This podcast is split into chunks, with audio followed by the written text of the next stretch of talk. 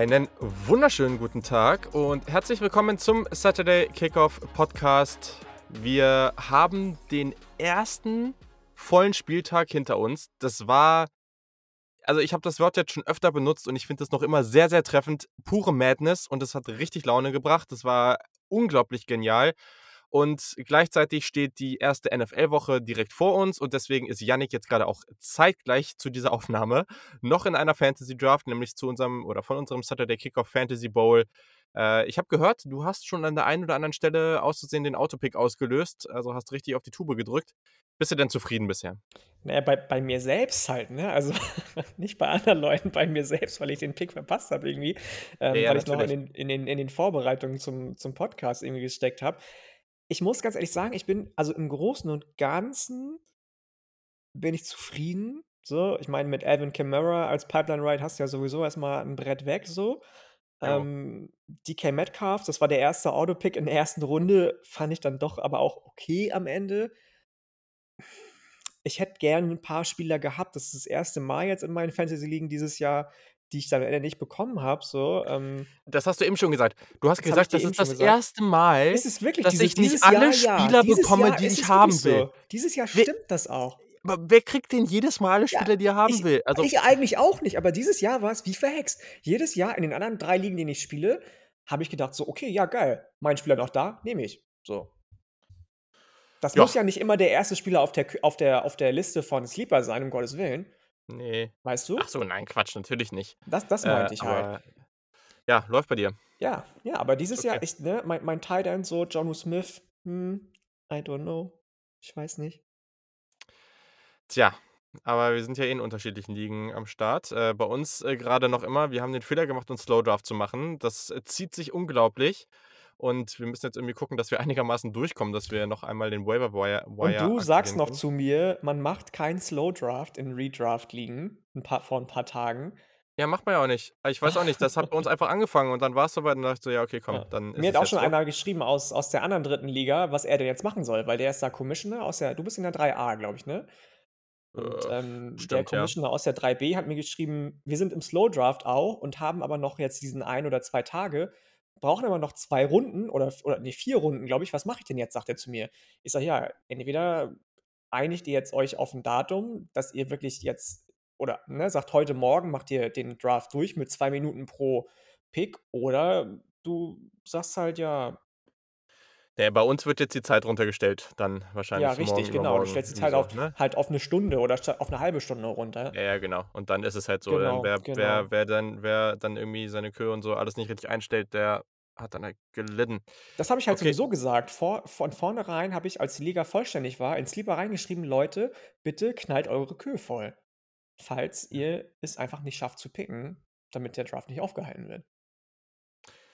Ja, also, in diesem Sinne, wir haben einiges zu besprechen. Unsere hm. Kühe ist auch voll, genau. Jo, auf jeden Fall. Wir haben einiges zu besprechen. Äh, also, wir sprechen auf jeden Fall, weil ich den Tweet hier gerade von Dame Brookler sehe, über hervorragende Safety Prospects. Äh, er erwähnt hier gerade Kyle Hamilton und Jalen Catalan von Arkansas, die jeweils beide zwei Interceptions hatten. Und naja, also es ist so einiges passiert. Wir werden die Spiele nach und nach durchgehen, unsere Eindrücke schildern. Wie immer, äh, ja, hier gibt es jetzt keinen Anspruch auf Vollständigkeit. Dazu gab es einfach viel zu viele gute Spiele. Aber es gibt unsere Eindrücke. Ihr werdet die Ergebnisse mittlerweile eh alle mitbekommen haben. Und genau, am Ende gibt es natürlich die Tipps für die nächste Woche. Es wird das erste Mal das Upset der Woche geben.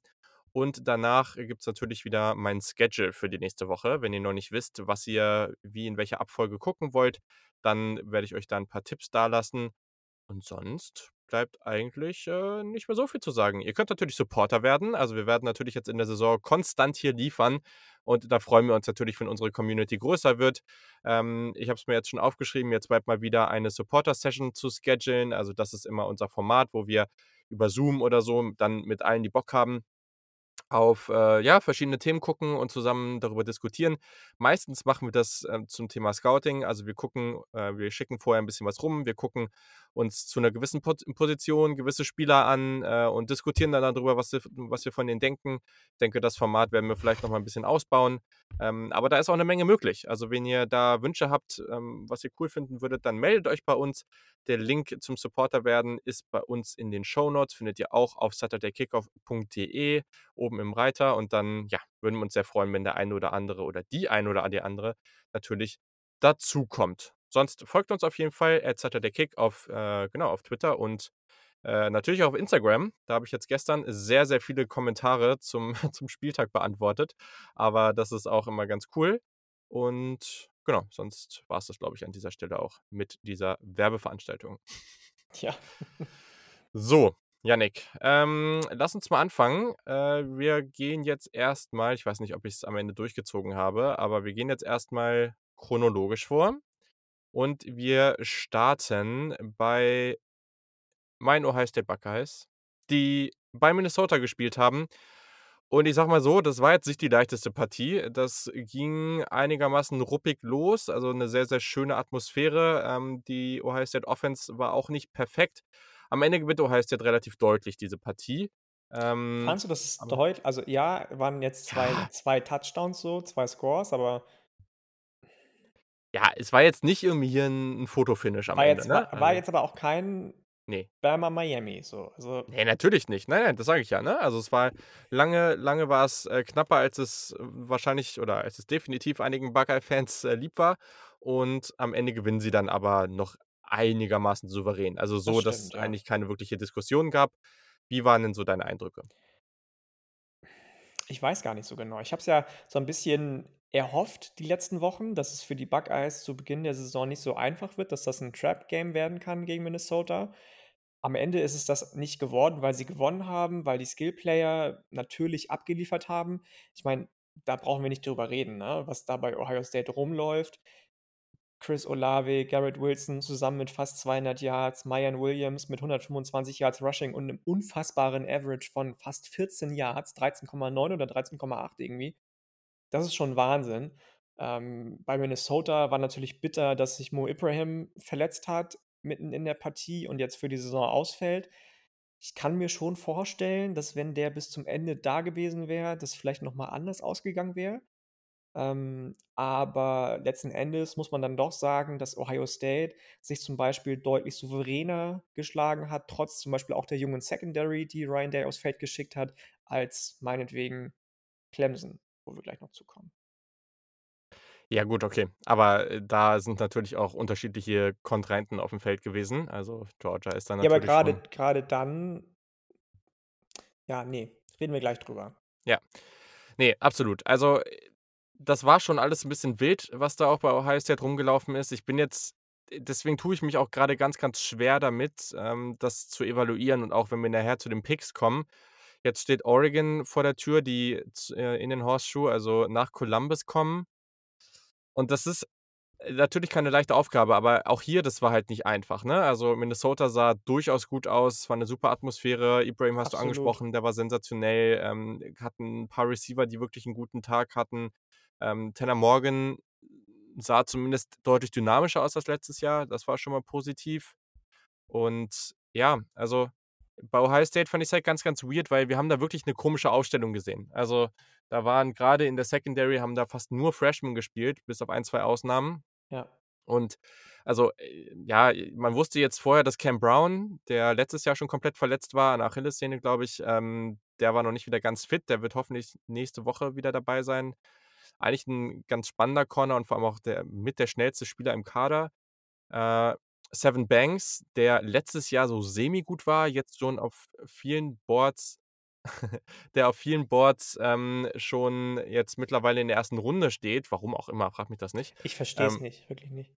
ja, keine Ahnung. Die die Trades sind da, ne, aber, ja, muss man jetzt mal abwarten. Der hat nicht gespielt und niemand weiß so richtig warum. So und, äh, ja, deswegen, man hatte 'ne unglaublich jung also, da ist ja Denzel Burke hatte unglaublich viele wichtige, ähm, Situationen da auf Cornerback im Eins-gegen-Eins und das ist halt 'n True Freshman. Und meiner Meinung nach hat er das ziemlich gut gemacht, aber das ist alles nicht ideal. Am Ende hieß es wohl, dass Ohio State äh, oder dass das Camp auf einigen Positionen so knapp gewesen sei, dass man, naja, da halt jetzt noch mal ein bisschen ausprobiert hat. Weiß nicht, ob das jetzt so der richtige Ort dafür Ja, ist. ne. Ähm, aber ja, also CJ Stroud offensiv sah noch so also am Anfang war das echt noch ein bisschen holprig. Es wurde dann deutlich besser. Man hat es ihm aber auch relativ leicht gemacht. Und ja, Chris Olave und Gary Wilson sind halt einfach absolut krank gut. Und deswegen äh, war das dann, war das dann ganz, äh, ja, war das dann auch etwas leichter für ihn. Ja, das sind halt einfach Maschinen, ne? Da kann man nichts sagen. Ja. Das die das hilft schon. Wenn du solche Wide Receiver hast als, äh, neuer. Starting Quarterback, dann kannst du nicht unbedingt viel verkehrt machen, weil die einfach so dicht an der Perfektion dran sind in ihrem Spiel, auf den Ja. Positionen, die sie spielen. Das ist das das ist schon gut. Ja, und dann hast du ja Marion Williamson angesprochen, der gut war. Aber da gab es noch so einen anderen Jungen, der True Freshman ist auf Running Back, der Ach so, ja. ja, der Trevion Henderson, Ja. der, äh, mit so also zumindest vom Recruiting-Ranking und allem, was man so liest und hört, vielleicht der talentierteste Running Back, äh, in den letzten 5 bis 10 Jahren an ähm, zumindest als Freshman erstmal so, ähm, bei Ohio State ist. Und ja, es hat nicht so wirklich lange gebraucht, bis er zeigen konnte, warum das der Fall Ne. ist. Also dieser Dump-Off-Pass, den er dann einfach easy zu so 'nem 70, 75 Yard Touchdown gelaufen hat, ähm, das war schon richtig verrückt und dazu ist der Junge auch noch ganz schön physisch. Meiner Meinung nach ist das eigentlich nur 'ne Frage der Zeit, bis er den Fulltime die Fulltime-Starterrolle auf Running Back auch übernimmt. Ich muss sagen, ohnehin alles das, was im Moment an Running Backs, die im Freshman Ja. oder Sophomore-Jahr rumläuft im Ja. College Football, beeindruckt mich. Also sowohl Definitiv. die Freshmen, die jetzt reingekommen sind, auch der Freshman von Notre Dame zum Beispiel, der Freshman von Michigan, die Sophomores, über die wir gleich noch sprechen werden, von lass es Texas sein, lass es Georgia Tech sein, lass es Auburn sein, das ist schon schon stark. Also das auf den Jahrgang 2023, 2024, die beiden, äh, freue ich mich auf jeden Fall. Ja. Absolut. Ich glaube, das trifft's äh, trifft's sehr gut. Genau, ähm, sonst, wie gesagt, wir sprechen gleich noch über Ohio State, ähm, hm, Oregon, genau so. Aber ja, ich glaube für Minnesota, das war natürlich ärgerlich dann, aber war grundsätzlich 'n guter Start. Es ist jetzt die Frage, wie sehr man den Ausfall von Mo Ibrahim auffangen kann, der wirklich unglaublich genial war. Die Offensive Line ist aber sehr, sehr gut und, äh, das wird nie auf dem Level jetzt mehr sein, keine Frage, aber ich glaube schon, dass man da grundsätzlich 'n gutes Jahr spielen kann. Chris Autman-Bell, der beste Wide Receiver, konnte nicht spielen, der wird zurückkommen.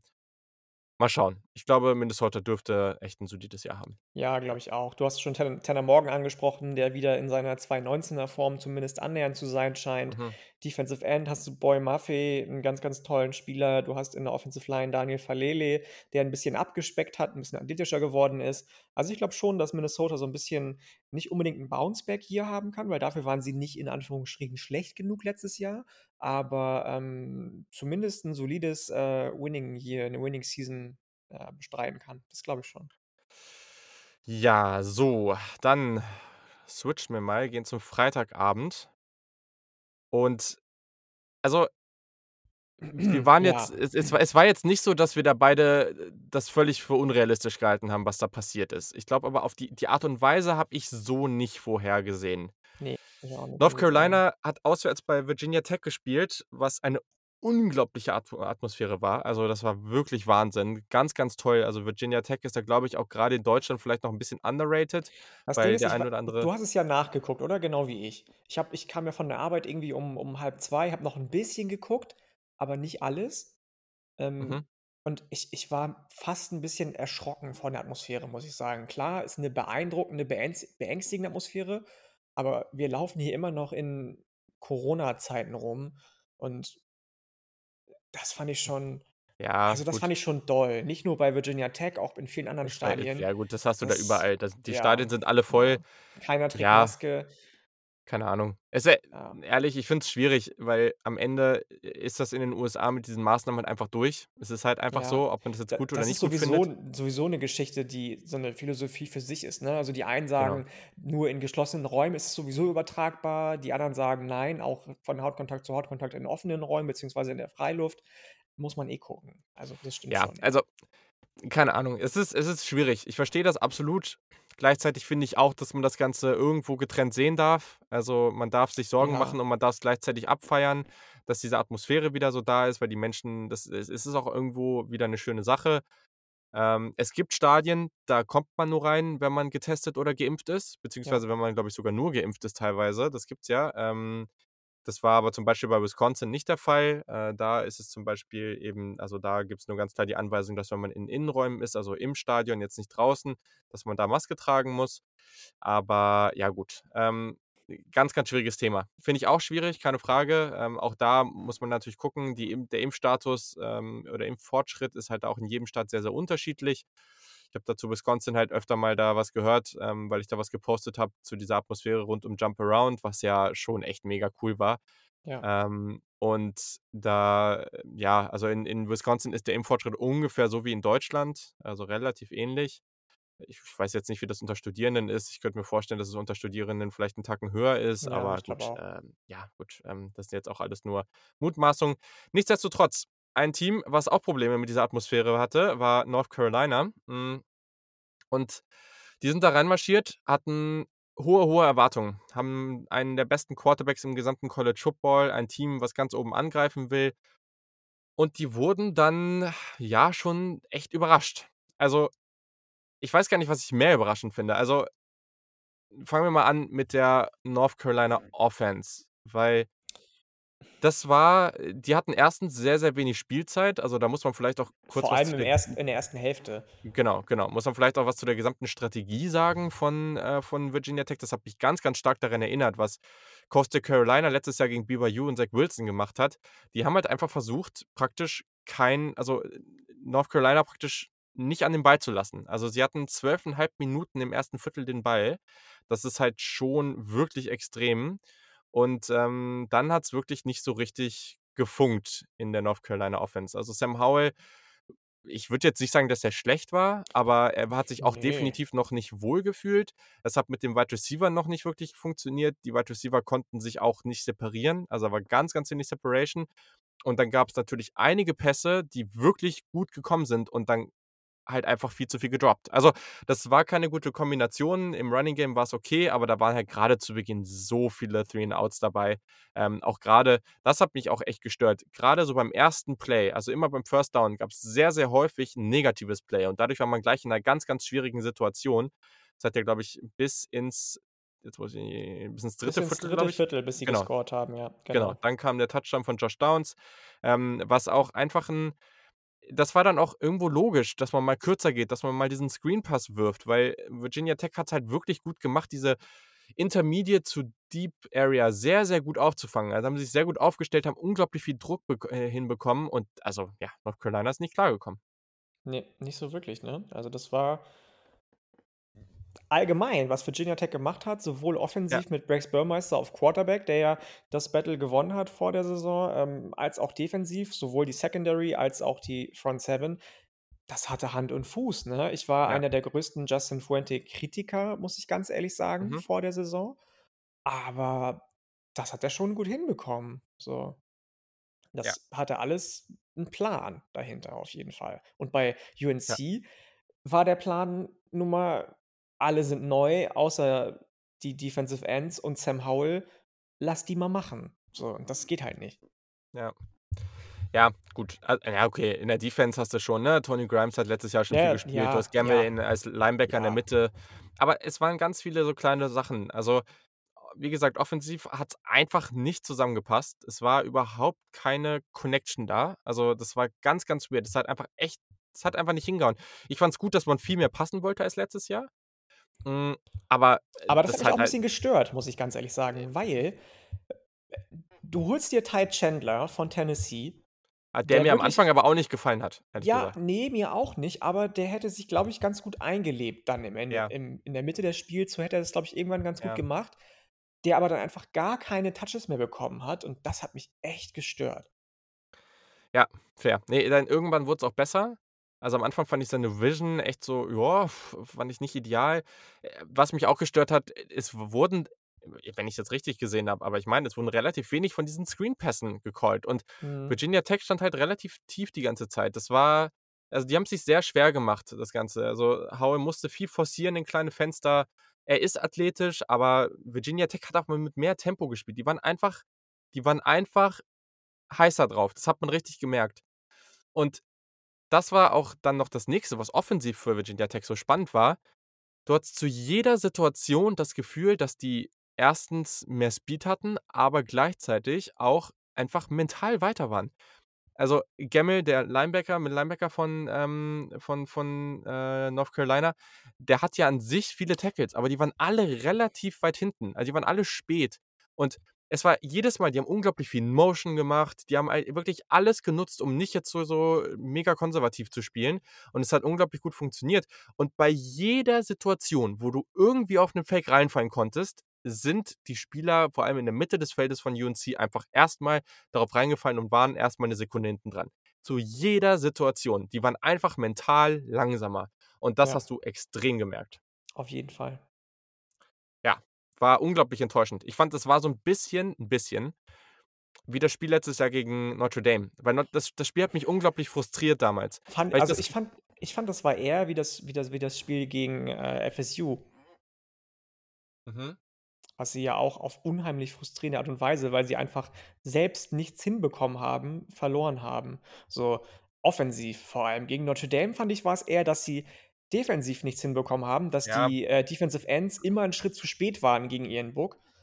Und Ja. dieses also, meine Meinung, aber Ne, fair. Okay, es war, glaube ich es geht auch, glaube ich, mehr um das Gefühl, was ich dabei hatte, weil das war wirklich dieses das war es ist auch das, was du beschreibst. Immer dieses du bist immer spät dran. Du kommst nie richtig, äh, du du es es passt nie ganz und das war unglaublich frustrierend. Vor allem gegen jemanden wie Braxton Burmeister, der halt unglaublich athletisch ist. Mhm. Also, den unterschätzt man, glaube ich, 'n bisschen.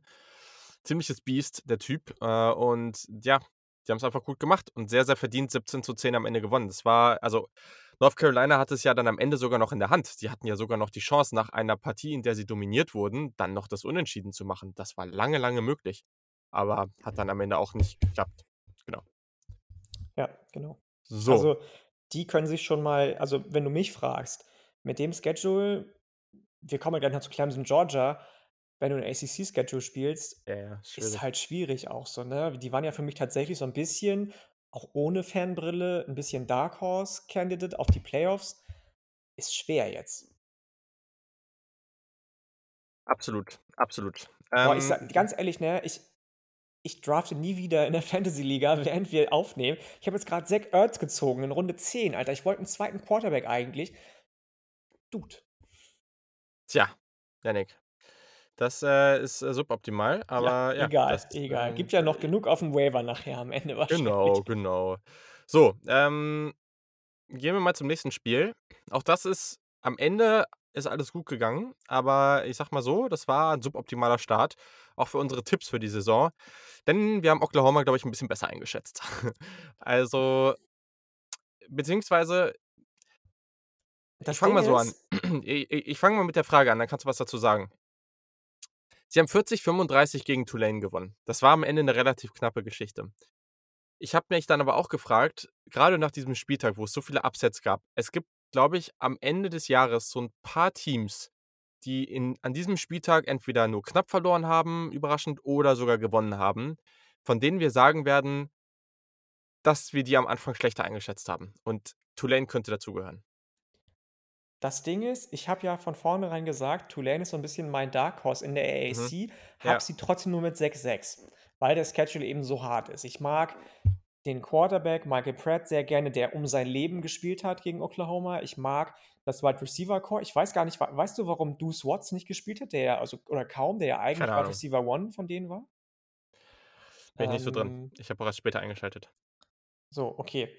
Ähm, die haben das eigentlich gut gemacht. Zwischendurch hast du so 'n paar Momente gehabt, so 10 bis 15 Minuten, wo du wirklich gemerkt hast, jetzt ist Oklahoma am Drücker, Mhm. jetzt spielen die ihre Klasse aus, aber dann kamen doch wieder so 'n paar Struggles, grade wie zu Beginn von Spencer Rattler auch, den wir beide ja sehr hoch einschätzen und eingeschätzt haben oder andersrum, Ja. die ich wirklich nicht erwartet habe, muss ich ganz ehrlich sagen. Das hat mich tatsächlich verwundert, dass es da so was bei ihm gibt, ähm, die dann natürlich Tulane zugute gekommen sind. So, wenn man sich so die Mitte des Spiels anguckt, kann ich mir kaum vorstellen, dass das Spiel überhaupt so eng geworden wäre, wenn Spencer Rattler nicht am Ende de am Anfang des Spiels diese Struggle gehabt hätte. So, wenn Ja. er da direkt durchgezogen hätte, wäre das 'ne ganz andere Partie geworden. Dann hätte das vielleicht am Ende 40:20 gestanden oder so.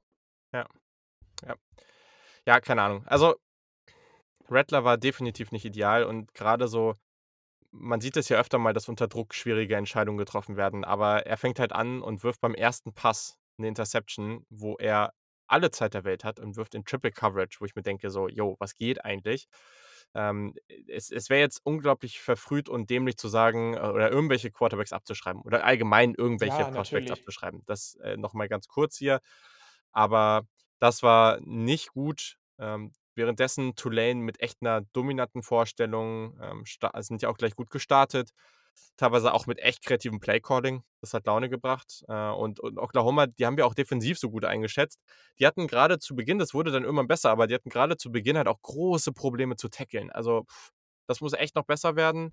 Ähm, Tulane hat sich dann irgendwann halt selber auch geschadet, ne? Die hatten ja mehrere Fumbles. Das, ähm ich sage mal so, hätte man da 'n besseres 'ne bessere Partie gehabt, wäre das, glaube ich hätte man da noch Michael Pratt mal ja direkt zu Beginn gleich 2 am Stück, das war Genau, genau. echt bitter. Echt Ja. bitter, ne? Also, der hat ja super Spiel gemacht. Ich meine, der ist erst nächstes Jahr Draft eligible, aber wenn er Ja, so ja. weitermacht, dann dürfte der durchaus 'n Faktor sein. Aber ja, also, am Ende 'n gutes Spiel und für Oklahoma, ja, schon 'ne wichtige Sache, dass man das Ding jetzt noch gewonnen hat. Das war jetzt nicht ideal, aber wenn man das Rest den Rest des Jahres sehr, sehr dominant gestalten sollte, Auf jeden dann, Fall. ja, muss man sich keinen Stress machen. Ne, glaube ich auch nicht. Das wird schon gut werden. Das das kann ich mir vorstellen. Okay.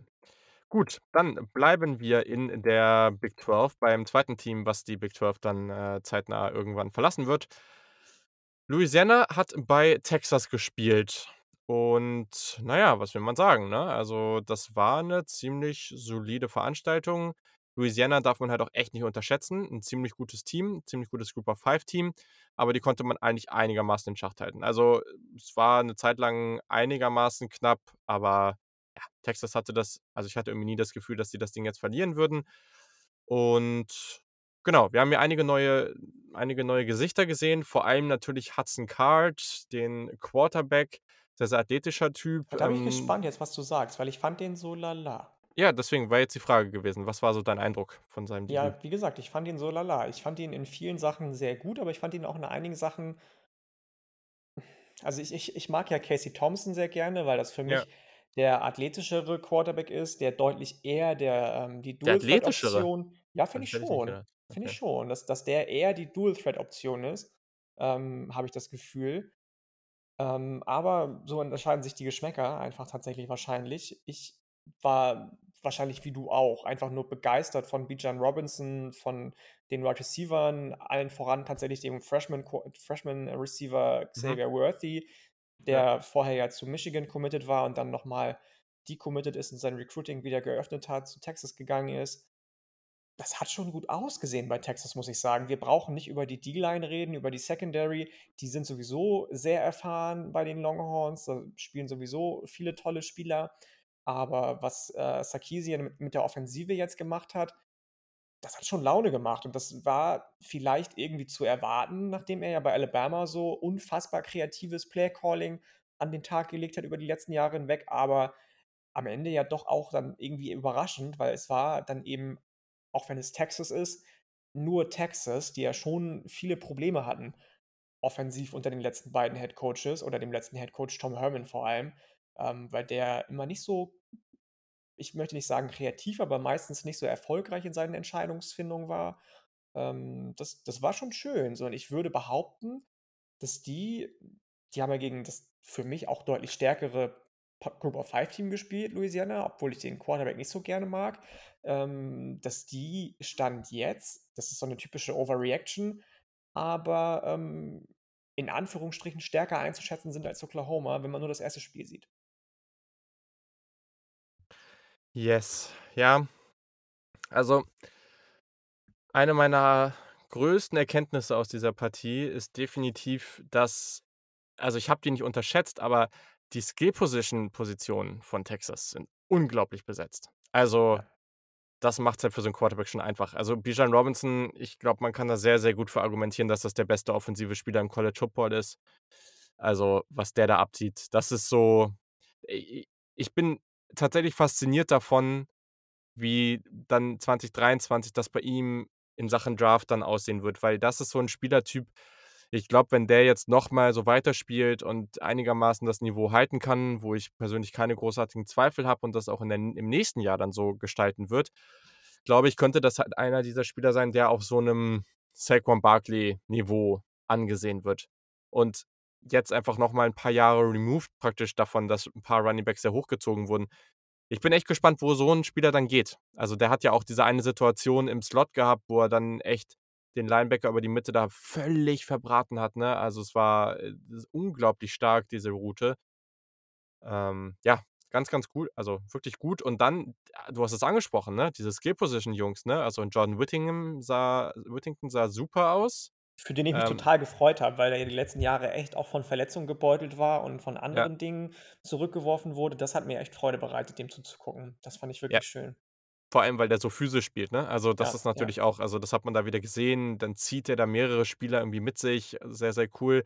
Xavier Worthy, ja, hast du auch schon gesagt, ich war echt 'n bisschen beeindruckt. Also, die Mischung aus Route Running und der Größe auch, ne? Also, das schon das ist schon ordentlich. Also, ich glaube, das könnte 'n richtig dominanter Spieler werden. Und daher muss man jetzt mal gucken, wie's dann vielleicht auch gegen noch 'n paar bessere Teams dann so wird, äh, im im Verlauf der Saison. Äh, aber das ist erst mal schon 'n sehr, sehr schöner Start, ne? Nächste Woche haben wir das Duell dann bei Arkansas. Bin ich sehr, sehr gespannt drauf. Wobei man jetzt auch sagen muss, bis es so zu gegen richtig gute Teams geht und da hat man halt gar nicht so viele, ne? Das ist dann halt in 1, 2, 3, 4 Wochen dann, ja, Oklahoma. Also, Ja. Äh, ich muss auch sagen, ich glaube, ich bin jetzt nicht ganz so negativ in Anführungszeichen wie du bei Hudson Card. Ähm, ich ich wei also, ich bei Ca Casey Thompson, ich sehe den eigentlich eher als besseren Passer an, ähm, aber oder habe das so 'n bisschen so wahrgenommen. Aber gleichzeitig muss man jetzt auch erst mal abwarten. Das ist äh, diese Jungs im 1. Spiel, da brauchen die halt einfach erst mal Zeit. Da muss man erst mal nach und nach schauen, wie sich das entwickelt. Aber das war 'n sehr, sehr guter Start für Texas und daher mal gucken, wie's jetzt weitergeht nächste Woche in, äh, keiner leichten Partie. So weit können wir, glaube ich, gehen dabei. So. Genau. Okay, dann, äh, gehen wir mal weiter hier. Ähm, ja, ich ich weiß nicht, es ist jetzt grade, glaube ich, nicht mehr richtig in der Zeit oder es ist definitiv nicht mehr, aber I don't care. Kurzer an also, wirklich nur ganz kurz, dein Eindruck, äh, San Jose State, die letztes Jahr in der regulären Saison ungeschlagen gegangen sind, ähm, haben gegen USC gespielt, 30:7 verloren. USC hat im letzten Viertel einen 17:0 Run gehabt, also, da dann die meisten Punkte gemacht. Ich muss aber sagen, auch wenn das jetzt nicht alles ideal war, ich hatte trotzdem 'n einigermaßen positiven Eindruck von USC und auch grade von Kedon Slovis, der mir an vielen Situationen echt ganz gut gefallen hat. Das wollte ich auch grad sagen, ja. Also, ich bin ja sowieso nicht so hoch auf Kedon Slovis und auf USC im Allgemeinen, aber dadurch, dass die eben auch schon 'n sehr erfahrenes Team sind inzwischen, muss man einfach sehen und sagen, dass eben doch auf sehr hohem Niveau auch recruited wurde die letzten Jahre. Bis auf das eine Jahr 2020, äh, zahlt sich jetzt halt auch schon aus, ne? Das sind alles unfassbar talentierte Spieler, die alle wissen, was sie machen, die alle von Clay Helton, auch wenn er nicht der beste Head-Coach ist, den man sich vielleicht vorstellen könnte, unfassbar gut zusammen mit dem Coaching-Staff auf das, was alles kommt, vorbereitet werden. Die sind ja auch letzte Saison schon 5 und 1 gegangen und, ähm, standen im Championship-Game. Hm. Das also, USC ist so 'n bisschen das Powerhouse, das man nicht mehr so ganz wahrnimmt als Powerhouse im Moment, glaube ich. Mhm. Aber alles in allem sah das schon gut aus so. Bei San Jose State, klar, Mountain West Conference, Mighty Five, Group of Five, dass da nicht jedes Jahr wirklich immer alles klickt, wenn die mal 1, 2 Spieler verlieren und dass das dann schon groß ins Gewicht fällt, ist logisch. Ich muss sagen, i ich fand Nick Starkel trotzdem ganz gut. Ich weiß nicht, wie's dir ging. Ich fand Mhm. den trotzdem ganz ganz gefällig so, ähm, aber am Ende hat sich USC anders als andere Programme definitiv mit mehr Ruhm bekleckert und den Stiefel durchgezogen, den sie gespielt haben, den sie spielen wollten. Das war 'n Ja. typisches USC-Spiel, würde ich sagen. Drake London war Sehr, sehr gut, gut, ja. sehr, sehr gut. Ich weiß nicht, wie du Drake Jackson wahrgenommen hast, den den Edge Rusher.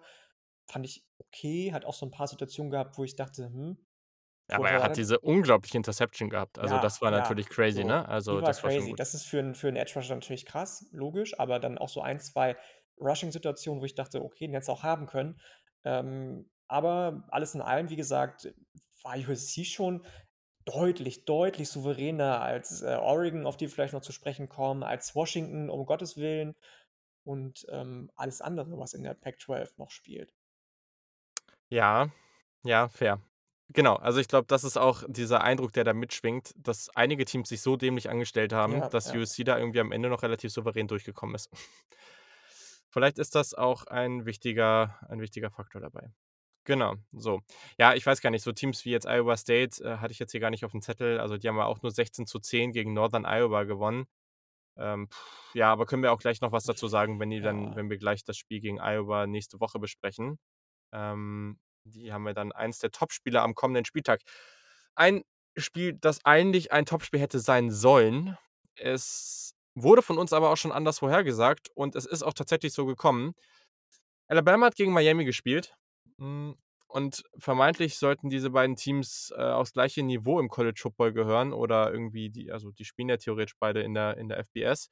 Es sah nur nicht ganz so aus. Also, Alabama führt zur Halbzeit 27:3. Bryce Young, ähm, jetzt als Redshirt Freshman Starter mit einer unglaublichen Leistung.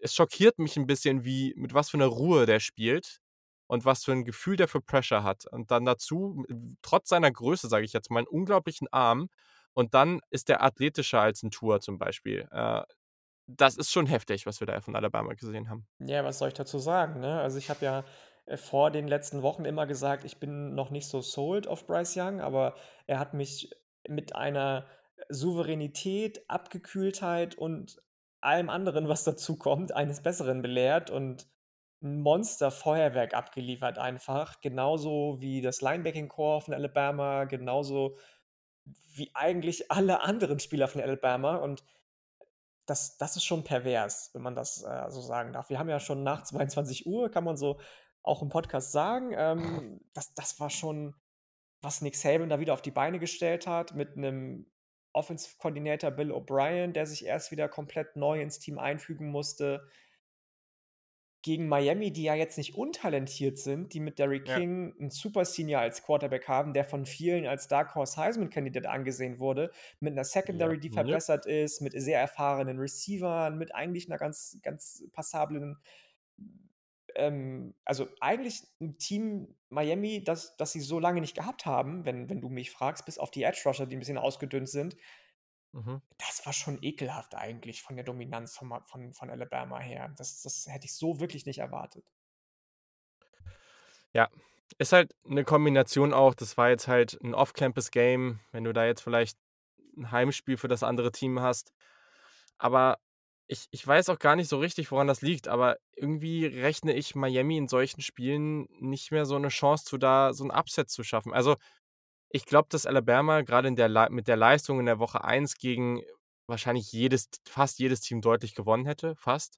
Mhm. Aber wenn Alabama in dieser Atmosphäre und gegen 'n Team in der Einstellung von Virginia Tech zum Beispiel gespielt hätte, dann glaube ich nicht, dass das so eindeutig gewesen wäre. Ich glaube, dass es Ne, das eindeutig gewesen stimmt. wäre, aber, ähm, ich glaube, es gab definitiv 'n paar Teams, denen ich dann deutlich bessere Chance einfach jetzt mal vom Spielverlauf gegeben hätte so und ja, ich meine, Bryce Young war sehr gut. Ähm, Brian Robinson, der der Running Back, der sich jetzt der einfach sehr, sehr geduldig war, bis er jetzt diese Starterrolle bekommt, sah für diese Größe und Physis, die der mitbringt, lateral überraschend gut aus. Ähm, du hast natürlich Jameson Williams, den Ohio State Transfer Wide Receiver, der erst mal dann 94 Yard Touchdown erlaufen hat. Das war natürlich auch sehr, sehr beeindruckend. Don Mechie und dann, äh, kommt noch dazu, dass sie dann, äh, Cameron Latu, den Wir haben den Junior Tight falschen End Tight End gedraftet in der Fantasy Ist Liga. echt so. Äh, also, kommt irgendwie aus'm Nix gefühlt. Also, schon mal gehört den Namen, aber trotzdem. Und der hat halt einfach, ich glaube ja genau, 2 Touchdowns, äh, bei 3 Catches. Das war irgendwie auch 'ne ganz witzige Geschichte. Ja, und dann diese Defense, ähm, Will Anderson natürlich, äh, der auch 'n Sack hatte, äh, Christian Harris und Co. Was 'n bisschen bitter ist, ähm, ist, dass, ähm jetzt fällt mir der Vorname grad nicht ein, Christopher Allen, genau der Linebacker sich leider verletzt hat und für die gesamte Saison ausfällt. Da gibt's jetzt leider schon 'n paar Namen mehr, die wir auch, äh, gleich dann noch mal erwähnen, die fürs gesamte Jahr ausfallen. Das ist leider sehr, sehr schade. Aber ja, ich glaube, an der Dominanz von Alabama wird es trotzdem nicht ganz so viel ändern. Ne, und jetzt komme ich mit meinem Alabama auf 6 Tipp. Nicht. Ja, ich glaube, das sieht grade auch nicht so gut aus, aber mal gucken, wo es hingeht. So, wir bleiben ganz kurz, äh, in der SEC. Ein Spiel, was, ich glaube, wenige auf'm Schirm hatten und das ist auch okay, aber ich muss kurz darüber reden. Also, ich habe ja Florida hochgetippt, ne? Ähm, und ich muss sagen ich fühle mich damit immer noch nicht ganz so schlecht, auch wenn Emory Jones, der Quarterback und ich habe es ja das das muss ich jetzt sagen ich habe es ja erwähnt, dass wenn Emory Jones jetzt vielleicht relativ schnell da rau sich rausspielt, weil er halt einfach 'n schlechten Start hat oder vielleicht nicht so gut ist, wie einige erwarten, was ja passieren kann, ähm, dass ich dann glaube, dass Anthony Richardson durchaus 'n Faktor sein kann. Ich bin mir nach dieser Partie sicherer, dass er's sein kann. Also, äh, Florida hat 35-14 gewonnen und Emory Jones war als Runner ganz gut, aber er hatte mehrere wirklich unnötige Interceptions. Also, das war alles andere als gut. Und der gute Anthony Richardson ist reingekommen. Der ist, ich glaube, 6'4 groß und wiegt irgendwie 230, 240 Pfund. Ein Biest von Quarterback. Und er hatte 7 Carries für 160 Rushing Yards. Äh, guckt euch das einfach mal an. Er hatte auch einen 73 Yard, ähm, Touchdown-Lauf. Und da ist er halt einfach allen weggelaufen. Also, das ist 'n Typ, der später hat er noch 'n Hurdle über 'n anderen Spieler gemacht. Ich bin jetzt echt gespannt, was passiert, wenn wir den mehr in Passing-Situationen sehen werden. Das war jetzt halt auch im Anführungszeichen nur FAU. Aber Junge, also das könnte so jemand sein, der den College Football so 'n bisschen umräumt und mal für 'ne richtige Überraschung sorgt, weil den niemand so richtig aufm Zettel hatte. Ja, ich auch nicht, muss ich gestehen. Und ich muss auch gestehen, dass das eines der Spiele ist, die ich mir noch nicht angeguckt habe. Also, dazu weißt du zu 137 % mehr als ich. Ich kann dazu leider nichts sagen grade. Das ist vollkommen okay. Und ich sage euch eins, das ist eins der Spiele, wo ihr drauf guckt und denkt: „Ja, Florida hat gegen 'nen unnötiges“ oder na Quatsch, falsch ausgedrückt. Ja, Gegen unnötig ja gegen nicht, gegen ne? Das ist das nein, nein, Team, nein. von dem Lane Kiffin kommt zum Ja, Beispiel. ja, ja, ja, ne, es es war auch falscher Ausdruck. Gegen ein deutlich schwächeres Team deutlich gewonnen hat und deswegen brauche ich mir das nicht angucken. Gönnt euch hier ruhig mal die etwas ausführ ausführlichere Variante. Das, äh, will ich hier noch mal kurz sagen. Bei YouTube gibt's da ja safe irgendwie so 'ne 10 Minuten-Variante wenigstens mal. Gönnt euch zumindest mal das Video. Äh, das das lohnt sich auf jeden Fall. Genau. So. Die Partie, ähm, die alle, glaube ich, relativ ausführlich geschaut haben, ist Clemson gegen Georgia. Das war ja so das Spiel des Wochenendes und ja, also für Defensivfanatiker war das jetzt natürlich richtig was. Äh, für alle anderen, äh, weiß ich nicht so richtig. Keine Ahnung, finde ich schwer einzuschätzen. Ähm, ja, wie ist denn dein Eindruck? Also, Georgia hat 10:3 gewonnen. Das klingt nach so 'nem 2012er LSU gegen Alabama-Spiel, äh, und von der Offensivqualität war das wahrscheinlich auch so. Ich kann's mir vorstellen, ja. Ich kann's mir vorstellen. Erst mal möchte ich betonen: „I told you, low scoring game.“ Ist es dann auch geworden. So, weil beide Defenses sehr, sehr, sehr, sehr gut waren. Auch wenn Clemson am Ende verloren hat und so aussah, als wären sie das deutlich schlechtere Team gewesen, auch deren Defense war natürlich on point. Aber die Defensive von Georgia war noch mal so, so, so viel besser einfach. Nakobe Dean zum Beispiel war einfach omnipräsent mit zumin zum Beispiel 2 Sacks. Insgesamt haben, äh, die Bulldogs nur 23 Ja. Yards Rushing zugelassen gegen die, äh, Clemson Tigers, was natürlich für so je so 'n Team wie Clemson, die vorher Travis Etienne hatten als Running Back, Schmach ist. Ja, da brauchen wir nicht drüber reden. Mhm. Dann, ähm, war auch noch die O-Line von Clemson, die natürlich ihr Teil dazu beigetragen hat wahrscheinlich, dass der die Running Backs nur zu 23 Yards gekommen sind.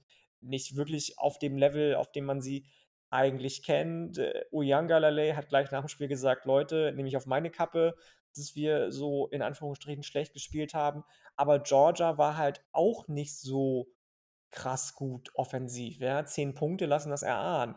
JT Daniels war, so wie du ihn wahrscheinlich immer gesehen hast und so wie du ihn wahrscheinlich immer siehst, solide, nicht überragend und schon gar nicht irgendwie flashy, ohne den Großteil seines Wide Receiving Cores dann eben doch nicht so stark, wie er meinetwegen letztes Jahr mit der Kombination mit George Pickens zusammen aussah. Weiß ich nicht. Das wird für Clemson natürlich 'n dicker Win sein so, ne? Wenn sie jetzt gegen Clemson im Schedule das W stehen haben und alles andere gewinnen, Mhm. dann können sie's vielleicht auch erlauben, sich, ähm, gegen Alabama 'ne Niederlage abzuholen im Championship Game und trotzdem ins Playoff einziehen.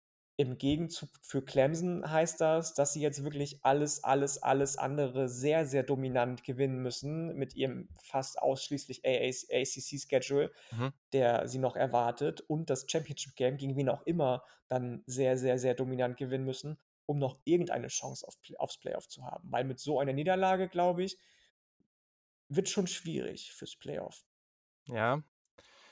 Also wir müssen uns jetzt mal reinziehen, ne? Also, das ist natürlich keine leichte Partie. So, egal was für 'n Quarterback du bist, aber Das steht außer Frage, sowieso. DJ war ist ja auch jemand, der wirklich äh, der hat ja jetzt noch nicht viele Partien gestartet.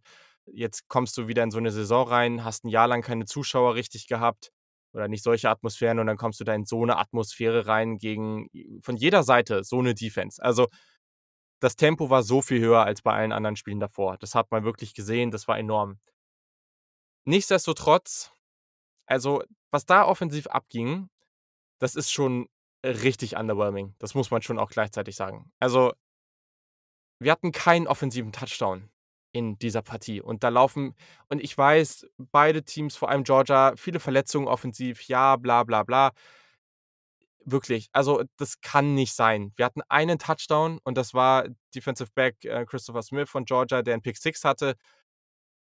Das geht nicht, Leute. Also, das ist einfach zu wenig und Georgia hatte 7 Sacks, ähm, DJU war also, die Offensive Line war nicht ideal, aber DJU läuft auch in einige Sacks rein. Also, das war definitiv nicht nur die Offensive Line. Weiß ich nicht. Also, ich bin definitiv beeindruckt von dieser Defense, aber das wird andere Situationen geben, wo das nicht so einfach ist. Und wenn deine Offense dann so sehr nicht liefert und da ist es halt die Frage, weil wir haben hier halt auf beiden Seiten 'ne gute Defense gesehen und das nicht nur vorne, ne? Clemson mit Andrew Booth, dem dem Cornerback, der 'n unglaubliches Spiel hatte. Das ist natürlich auf verschiedenen Leveln dann einfach sehr, sehr stark gewesen. Aber ich kann mir nicht vorstellen, dass man konstant so wenig Punkte zulassen wird. Also, das, äh bei Georgia muss man jetzt mal gucken, gegen wen die alle spielen so nebenbei, aber da da gibt's jetzt auch einige Partien, glaube ich, ähm, wo muss man jetzt mal abwarten, ne? Es gibt so 'n paar Wildcards mit Auburn und Kentucky, äh, wo Bo Nix und Will Levis überraschend gute Partien hatten. Aber du hast dann eben noch Florida. Ähm, ja, okay, ich meine, das geht sogar, ne? Du hast jetzt halt nicht so 'n Team wie Ole Miss im Schedule, also deswegen Quarterback-mäßig könnte es sogar sein, dass du einigermaßen entspannt durchkommst, aber auch einfach nur, weil die gegnerischen Teams jetzt vielleicht nicht so die mega guten Passing-Quarterbacks haben. Connor Bazelak bei Mizzou, bei Tennessee muss man mal abwarten, wie's weitergeht. Aber weiß ich nicht. Also, offensiv hat mich das jetzt echt, also, 0 überzeugt und das ja, weiß ich nicht. Aber es war natürlich schon echt 'ne Schlacht, also, das muss man schon sagen. Ja, ja, sehe ich auch so. So bei beiden Teams, ne? Also, Ja, haben ja. wir jetzt zur Genüge gesagt, glaube ich. Defensiv beide Teams auf sehr, sehr hohem Niveau. Offensiv, klar, grade, äh, wenn du neue Quarterbacks installieren musst, grade wenn du neue Wide Receiver Cores installieren musst, wenn du 'n neuen Running Back installieren musst, grade wenn du von Verletzungen gebeutelt bist, nie einfach, gar keine Frage. Aber wenn du eben doch auf so hohem Niveau eigentlich immer rekrutierst, dann muss es vielleicht doch klappen, was ja Ohio State zum Beispiel gezeigt hat, dass es eben doch funktionieren kann. Ja. Sonst noch positiv bei Clemson immerhin Joseph Ngata, der Wide Receiver, 110 Receiving Yards. Das war auf jeden Fall gut. Aber genau, bin gespannt, wie's weitergeht. Nächste Woche spielen sie, glaube ich, gegen South Carolina State. Das sollte jetzt noch mal so 'ne ganz entspannte Runde werden, wo man dann sich 'n easy äh, 'n hohen, entspannten Sieg rein reinholen kann. Ich glaube, das, äh, kommt nach dem Spiel ganz, ganz, äh, gelegen. So, äh, die nächste Defensivschlacht, die eigentlich schon früher war, ich habe grad gemerkt, dass ich die vergessen hatte, war ja das andere praktisch Topspiel, das, äh, schon um 18:00 losging in einer wie gesagt, wenn wir jetzt Corona mal zur Seite nehmen, war das 'ne echt coole Atmosphäre da und es hat mal wieder gezeigt, was Camp Randall Stadium eigentlich für 'n coole cooles Stadion ist. Penn State hat gegen Wisconsin gespielt und auch hier war's sehr knapp. Auch hier war sehr wenig Punkte. 16:10 gewinnt Penn State am Ende. Und ja, man kann jetzt sagen, also, die Atmosphäre und und alles drum und dran war also, auch mit dem mit hier, äh, Joe Klatt und Gus Johnson bei Fox und so, das hatte schon Atmosphäre. Das war College Football at its core, 100 Pro. Gleichzeitig also, das war schon teilweise echt unschön, ne? Das war underwhelming, also, ganz Also ehrlich. Äh, von beiden aber auch, so Voll, bis zu 'nem voll. gewissen Zeitpunkt. Du bist ja eh nicht der größte Sean Clifford-Fan. 0, Ähm, der ja. hat sich dann irgendwann gefangen, aber Graham Mertz, Boah, was war das bitte? so viel mehr erwartet, Also, ne? Das wie war wie so der schwach. teilweise seine Bälle als Eier rumgeworfen hat, die wirklich in der Luft rumgeflattert sind, das war echt also, warum? So, wie wie was was ist mit dem passiert? Ja, der hat ja schon letzte Saison zwischendurch mal mehr oder weniger nur gut gespielt, aber was was ist in dieser Zeit, in der er ja auch von Corona betroffen war zum Beispiel, mit seinem Mindset oder auch mit seiner Athletik passiert, dass dass er so spielt jetzt? Ich habe es bis jetzt nicht verstanden tatsächlich. Ja, das, äh, ist ja, ich ich weiß es auch nicht. Also, ich äh, alle, die diesen Podcast jetzt schon länger hören, die wissen ja, dass ich ja, ich meine, die Mock-Season, das ist immer so 'n Ding, da wettest du halt auf 'n paar Teams und es hat halt jetzt in dem Fall nicht so ideal geklappt. Penn State hat gut gespielt, ne? Und die haben auch vor allem defensiv sah das sehr, sehr gut aus. Also, da gab's echt 'n paar Spieler, die absolut überrascht haben. Grade im Pass Rush, das hat richtig, richtig Laune gemacht. Keine Frage, ne? Auch Wisconsin, das war das war unglaublich. Die hatten ja ich glaube, Penn State, was war das, zur Halbzeit oder zu irgend 'nem Zeitpunkt hatten die doch irgendwie minus Rushing Yards oder so. War das nicht irgendwie so? Ähm, da da gab's ja ganz große Probleme. Ähm weiß ich nicht. Also, beide Defensiven auch hier gut, muss man sich keine Sorgen machen. Offensiv, I don't know. Also, weil Penn State also, ein Touchdown war ja durch Jahan Dotson, der halt einfach da einmal komplett alleine gelassen wurde und kannst ja einfach easy mal einen der besten Wide Receiver im College Football mal komplett alleine lassen. Es war halt einfach 'n Coverage Bust. Dadurch, dass dadurch kamen 7 Punkte oder ein Touchdown. Ich weiß gar nicht, ob's das war, wo der Extrapoint ver verschossen wurde. Ich glaube schon. Und Sonst Noah Cain sah in manchen Situationen ganz gut aus. Auf der anderen Seite hatte Chess Mellusi, der neue Running Back von Wisconsin, 31 Carries äh, für 121 Yards. Ich fand den teilweise schon ganz gut. Ähm, generell das Rushing Game war okay, aber I don't know. Also, so richtig Respekt oder Angst habe ich vor diesen beiden Teams definitiv nicht. Und auch hier, das ist halt das Ding, wir haben jetzt 2 Spiele besprochen, die sehr, sehr wenig Scoring hatten. Und das defensive Tempo war aber bei Clemson Georgia noch mal so 'n ganzes Level höher und Penn State und Wisconsin werden vielen Teams Probleme machen, aber wenn sie offensiv nicht noch 'n gutes Stück besser werden, dann dürfte auch das wieder nicht dieses mega coole Jahr werden. Also, weiß ich nicht. Für Penn State ist das 'n cooler Sieg, Ja, ne? Also, da jetzt ja, auswärts reinzumarschieren, ne? sehr, Also, sehr aber wichtig.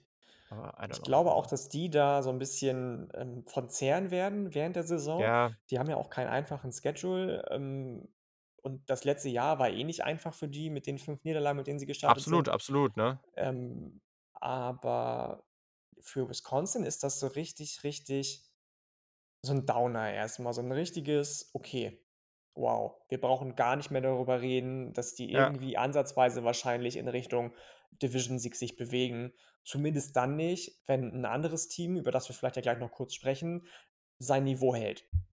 Ja. Ja, also, vor allem also, Penn State hat in den nächsten, ich glaube jetzt 1, 2, 3, 4, 5, 6, 7 Wochen haben sie Auburn, Indiana, Iowa und Ohio State, ne? Also, da kommt auch 'n richtiges Brett schon so in der ersten Hälfte bis knapp drüber hinweg auf sie zu. So, da gibt's zwischendurch auch wieder entspannte Partien. Also, da haben sie sich immer schön so richtig entspannte Partien reingeschedult, aber, äh, nicht easy. Also, da kommt einiges auf die Nittany Lions zu. Ich bin sehr gespannt drauf, muss ich sagen. So, und ich habe es heute noch nicht annähernd übertrieben. Aber jetzt kommen wir zu der Partie, wo ich das neue äh, den den neuen Sound definitiv spielen muss, weil der Hype Train fährt aber mal richtig mit Dampf hier vorbei. Oh Gott, oh Gott, oh Gott, oh Gott. Ich muss zugeben, das ist 'n bisschen älterer Hype Train, Aber ich mag aber. Also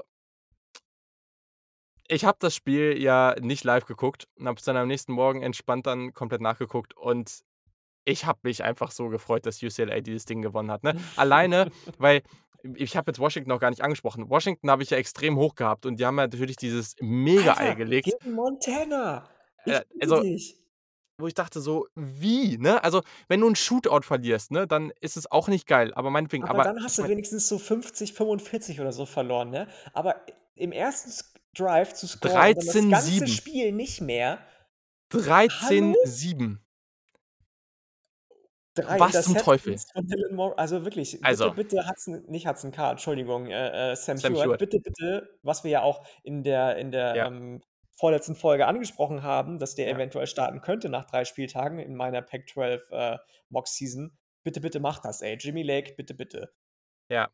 Ja, also, ne, ähm, äh, das war, äh, bisschen underwhelming. Ähm, deswegen musste irgendwas ähm, passieren. was ich irgendwie vorher gesagt habe. Und dieses Spiel UCLA gegen LSU habe ich fett, fett, fett umkreist und das ist jetzt Monate her. Das war im allerfrühesten Sommer, dass ich diese Partie auf dem Zettel hatte. Und UCLA hat das aber mal richtig dominant bestreiten können. Also sie gewinnen ja. 38 zu 27.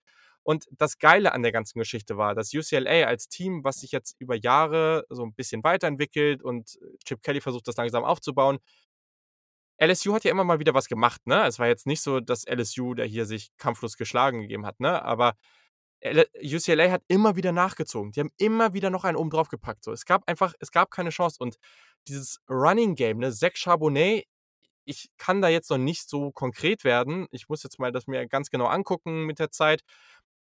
Aber erstens ist das, ein, wenn die weiter so gewinnen, das muss man jetzt natürlich abwarten. Aber das ist ein Early Candidate für eine Heisman-Geschichte. Ich weiß, das ist jetzt sehr Overreaction Theater, aber der ist so gut. Und also, keine Ahnung. Ich finde, der, also wenn der so weiterspielt, dann muss der als einer der ersten Running Backs vom Board gehen in der, in der kommenden ähm, NFL Draft. Also. Ja, weil, ja. Ey, ich finde den so gut. Ja, ich finde den ja. so gut. Ich, ja, ich mag den auch und er hat ja das Glück in Anführungsstrichen, dass er schon in der nächsten Draft oder in dem nächsten Draft dran ist, glaube ich, ne? Ja, ja, ja. Ähm, und dann hast du schon recht. Wenn ich den jetzt vergleiche mit Bijan Robinson, mit Tank Bixby, okay. ist nochmal ein anderes Kaliber. Aber ja, aber die gibt es ja nächstes Jahr nicht. Der Klasse, die nächstes Jahr dran ist, richtig, hast du schon recht eigentlich. Das, das muss man schon sagen. Das ist so ein bisschen der, der, ich möchte nicht sagen Joe Burrow, der Running Backs im kommenden Draft wahrscheinlich, der eine gute Saison spielt. Der war ja auch bei Michigan immer schon ganz gefährlich ja. irgendwie, ja. Ähm, aber hat dann dem Offensive Play Calling von Michigan geschuldet nie so ganz den Durchbruch schaffen können, wie auch gefühlt alle Skill Position Player bei den Wolverines unter Jim Harbour. Schön nochmal drauf von. Ja, es tut mir leid, Frank, es tut mir leid, aber es ist so. ähm, Nee, genau, du hast schon recht. Das sah schon sehr, sehr gut aus alles. Ich fand DTA noch mal 'n Stück sicherer als im ersten Spiel. War definitiv besser, ja. Definitiv, ja, fand ich auch. Und alles, was sonst passiert ist, auch, ähm, die Defensive Line fand ich besser. Ja das, das sah schon gut aus, alles bei UCLA. Ich fand, war ein bisschen erschrocken von LSU tatsächlich. Ich habe mhm. einen ganz interessanten Take gelesen zu LSU, dass vielleicht nicht letztes Jahr, sondern vorletztes Jahr der Ausreißer war bei den Tigers, was natürlich ein harter Tobak als also Aussage ist. Before, ja. Mhm. Ja, ja, genau. Ähm, ja, weiß ich nicht. Also da habe ich mir schon von LSU deutlich mehr erhofft, muss ich sagen. Von allen Mannschaftsteilen. Ja, ich meine, am Ende Gut, ne, ich ist man hat LSU schon öfter jetzt auch in irgendwelchen Preseason Top Tens und sowas gesehen. Ja, ich fand sie da ein bisschen overrated. Gleichzeitig war UCLA wahrscheinlich ein bisschen underrated. So kommt das ein bisschen irgendwie zur Mitte, okay. Mhm, mhm. Ähm, ich weiß nicht, also ich finde Zach Charbonnet schon also so wie der sich für die Größe lateral bewegt und mit einem Burst und der Physis, die er spielt, wenn wir jetzt einfach mal von reinen Runnern ausgehen, weiß ich nicht.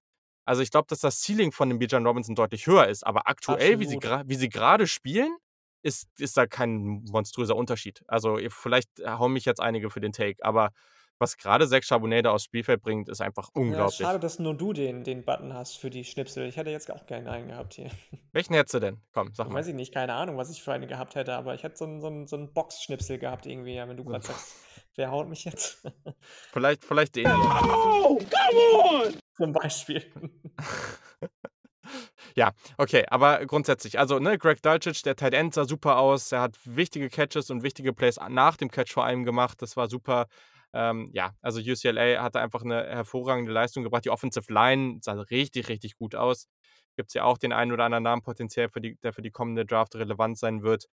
Und ähm, ja, bei LSU, ja, also das war schon echt ein bisschen underwhelming, muss man sagen. Ein Namen, den man natürlich wieder erwähnen muss und den muss man immer wieder erwähnen, weil das ist sicherlich einer der Top 5. Ja, es ist immer schwierig, weil das so viele Spieler sind, aber der ist auf jeden Fall in der Debatte um die Top 5 Wide Receiver im gesamten College Football. Das ist Keishon Boutte, das ist äh, der, einer der, also der nächste große LSU Wide Receiver, ich bin mir hundertprozentig sicher. 148 Yards, drei Touchdowns, auch nach dem Catch so, so gut. Ähm, also ich, ich, ja, immer wieder geflasht von dem.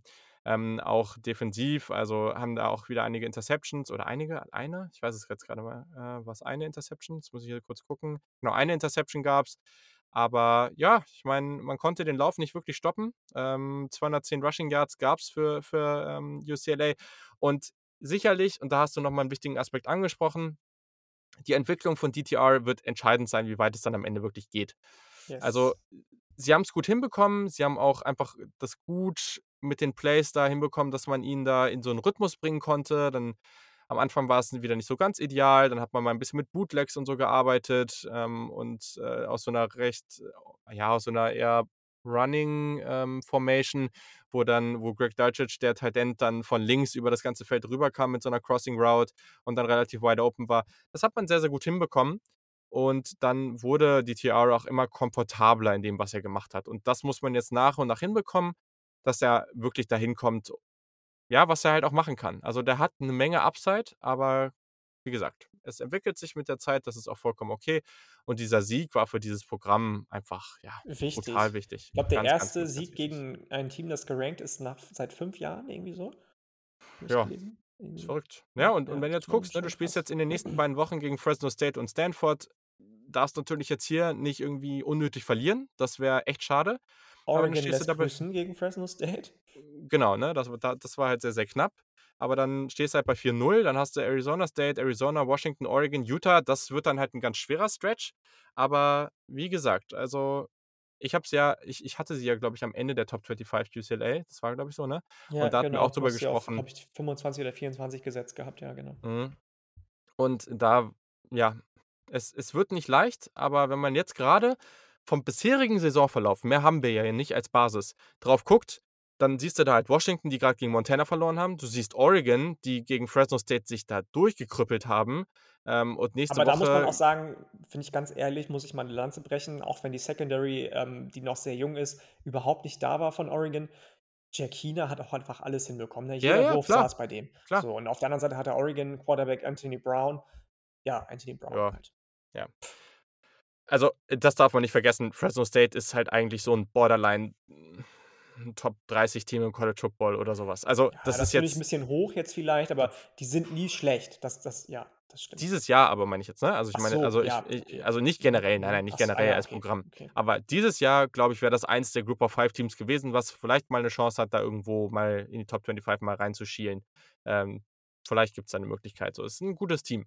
So, aber okay, ne? Ähm, und dann spielst du halt gegen Teams wie, ähm, Washington, Oregon, Utah, ja, ne? Also, es ist viel möglich für UCLA. Das muss man auf jeden Fall sagen. Die Hoffnung die Hoffnung ist auf jeden Fall noch vorhanden.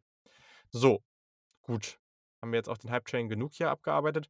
Und dann, äh, es sind ja auch noch nicht alle Spiele durch. Wir haben ja noch ein Spiel vor uns. Ole Miss spielt noch gegen Louisville. Das ist in diesem Podcast dann nicht vorhanden. Vielleicht ziehe ich mir das noch rein. Ich weiß es noch nicht so ganz. Eigentlich muss ich morgen um 7 wieder aufstehen. Ja, mutig.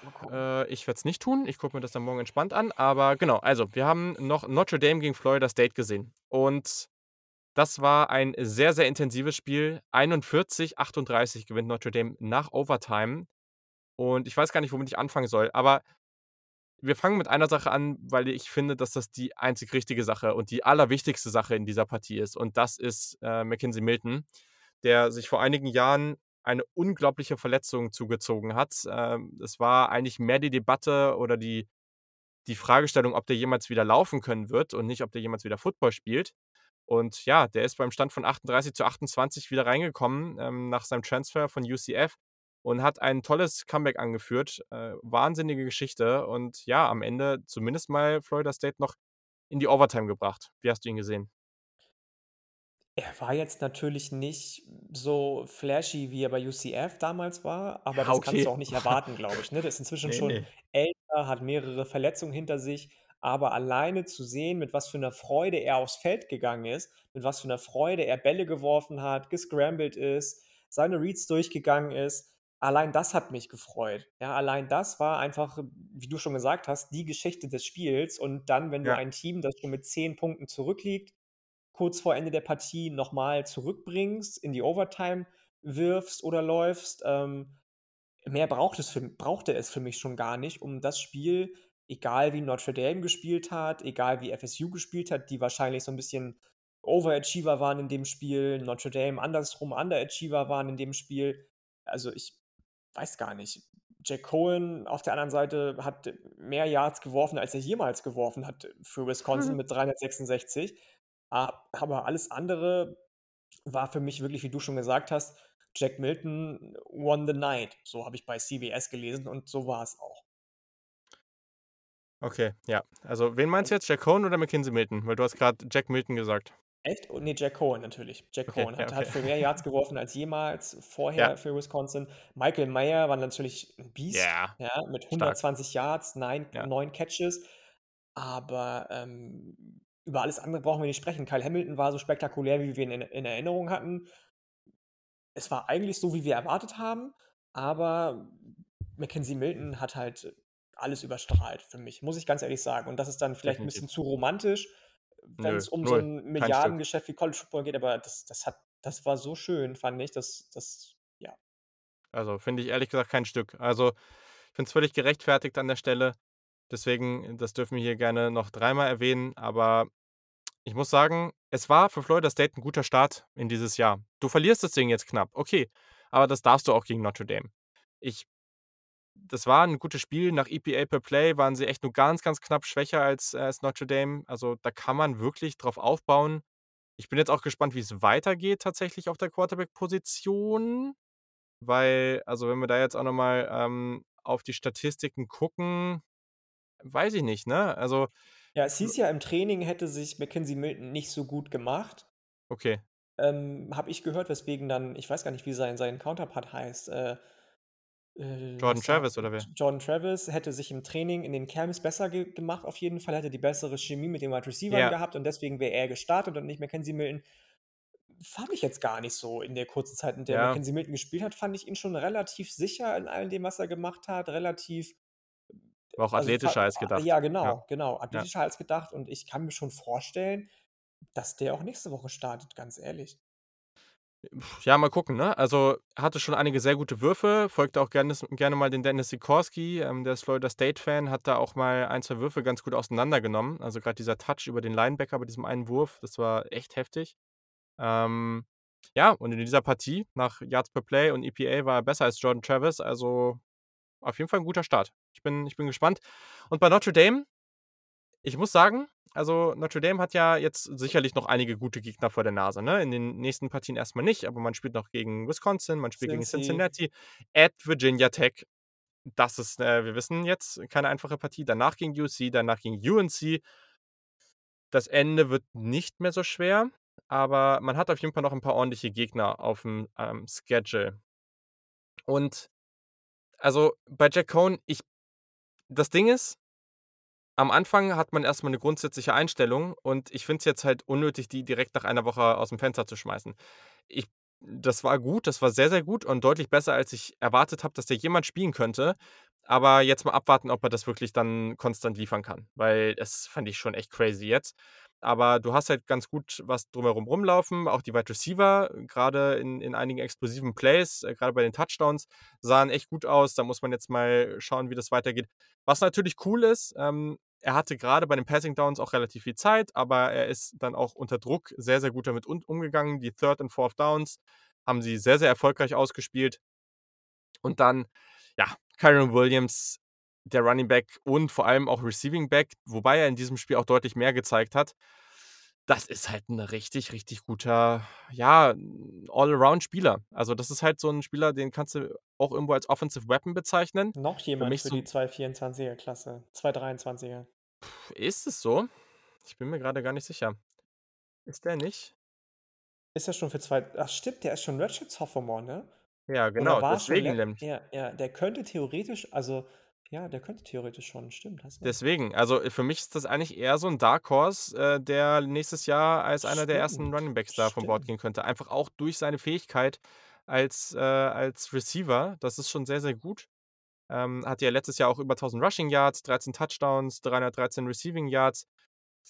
Ja, also, Kyren Williams macht Spaß. Und dann der Kandidat, mein Early Candidate für den Nummer 1 Spieler auf dem Board, ähm, vor allem den oder zumindest mal den Nummer 1 Defensivspieler, aber ich glaube auch overall, Kyle Hamilton. Was 'n Biest. 2 Interceptions, die grade diese eine, ne? Boah, da hat man ja auch 'n paar 'n paar, ähm, an äh, auf Twitter konnte man 'n paar Videos auch sehen, wo man dann wirklich diese Range sehen konnte, die er da genommen hat, ne? Ja, Alter ja. Falter.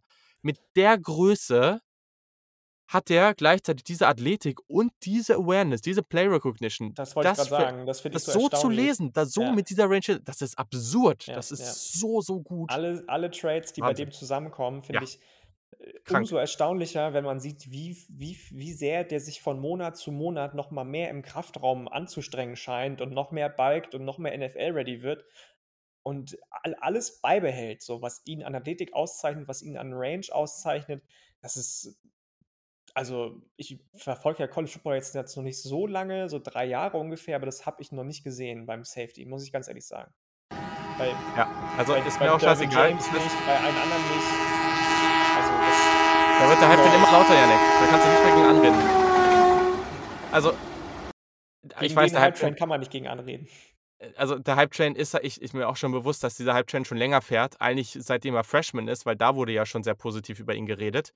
Ähm, aber also, keine Ahnung. Das ist völlig crazy, der Typ. Ja, ja. Völlig crazy.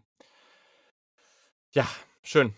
Sehr gut. So, ähm, wir haben einen Spieler schon erwähnt, den anderen also, Michigan hatte ja 'ne ganz gute Partie. Ich bin mal gespannt, wie's da weitergeht. Äh, das war tatsächlich sehr überzeugend. Leider, leider, leider fällt der gute Ronnie Bell, der als Wide Receiver wirklich unglaublich dominant war in den ersten Minuten des Spiels, äh, für den Rest der Saison aus. Sehr, sehr bitter. Ähm, finde ich auch tatsächlich echt schade, weil der für Michigan einfach 'ne tolle Rolle gespielt hat. Der hat so gut gespielt in diesen ersten ich weiß nicht, ersten 1, 2 Vierteln. Äh, hat ja auch diesen kranken Catch, der ihm dann wieder weg äh, wurde, aber das war ja dieser One-Handed Catch, das war also, ich glaube, so was habe ich gefühlt noch nie gesehen. Das war Ähm, absurd. heftig. Und ja, das ist jetzt echt bitter für Michigan. Also, der wäre ganz, ganz wichtig gewesen und mal gucken, wie es da jetzt weitergeht. Ähm, Mo Ibrahim haben wir ja schon erwähnt, dass der für den Rest der Saison ausfällt. Hast du noch andere Spiele, die du noch kurz ansprechen möchtest? Lass mich mal kurz über meinen Sheet rüberfliegen. Ähm, Washington haben wir schon ganz kurz angesprochen, da möchte ich auch gar nicht mehr großartig drüber reden. Die waren ja mein Playoff Dark Horse. Dude, sagen wir nichts zu, wirklich nicht.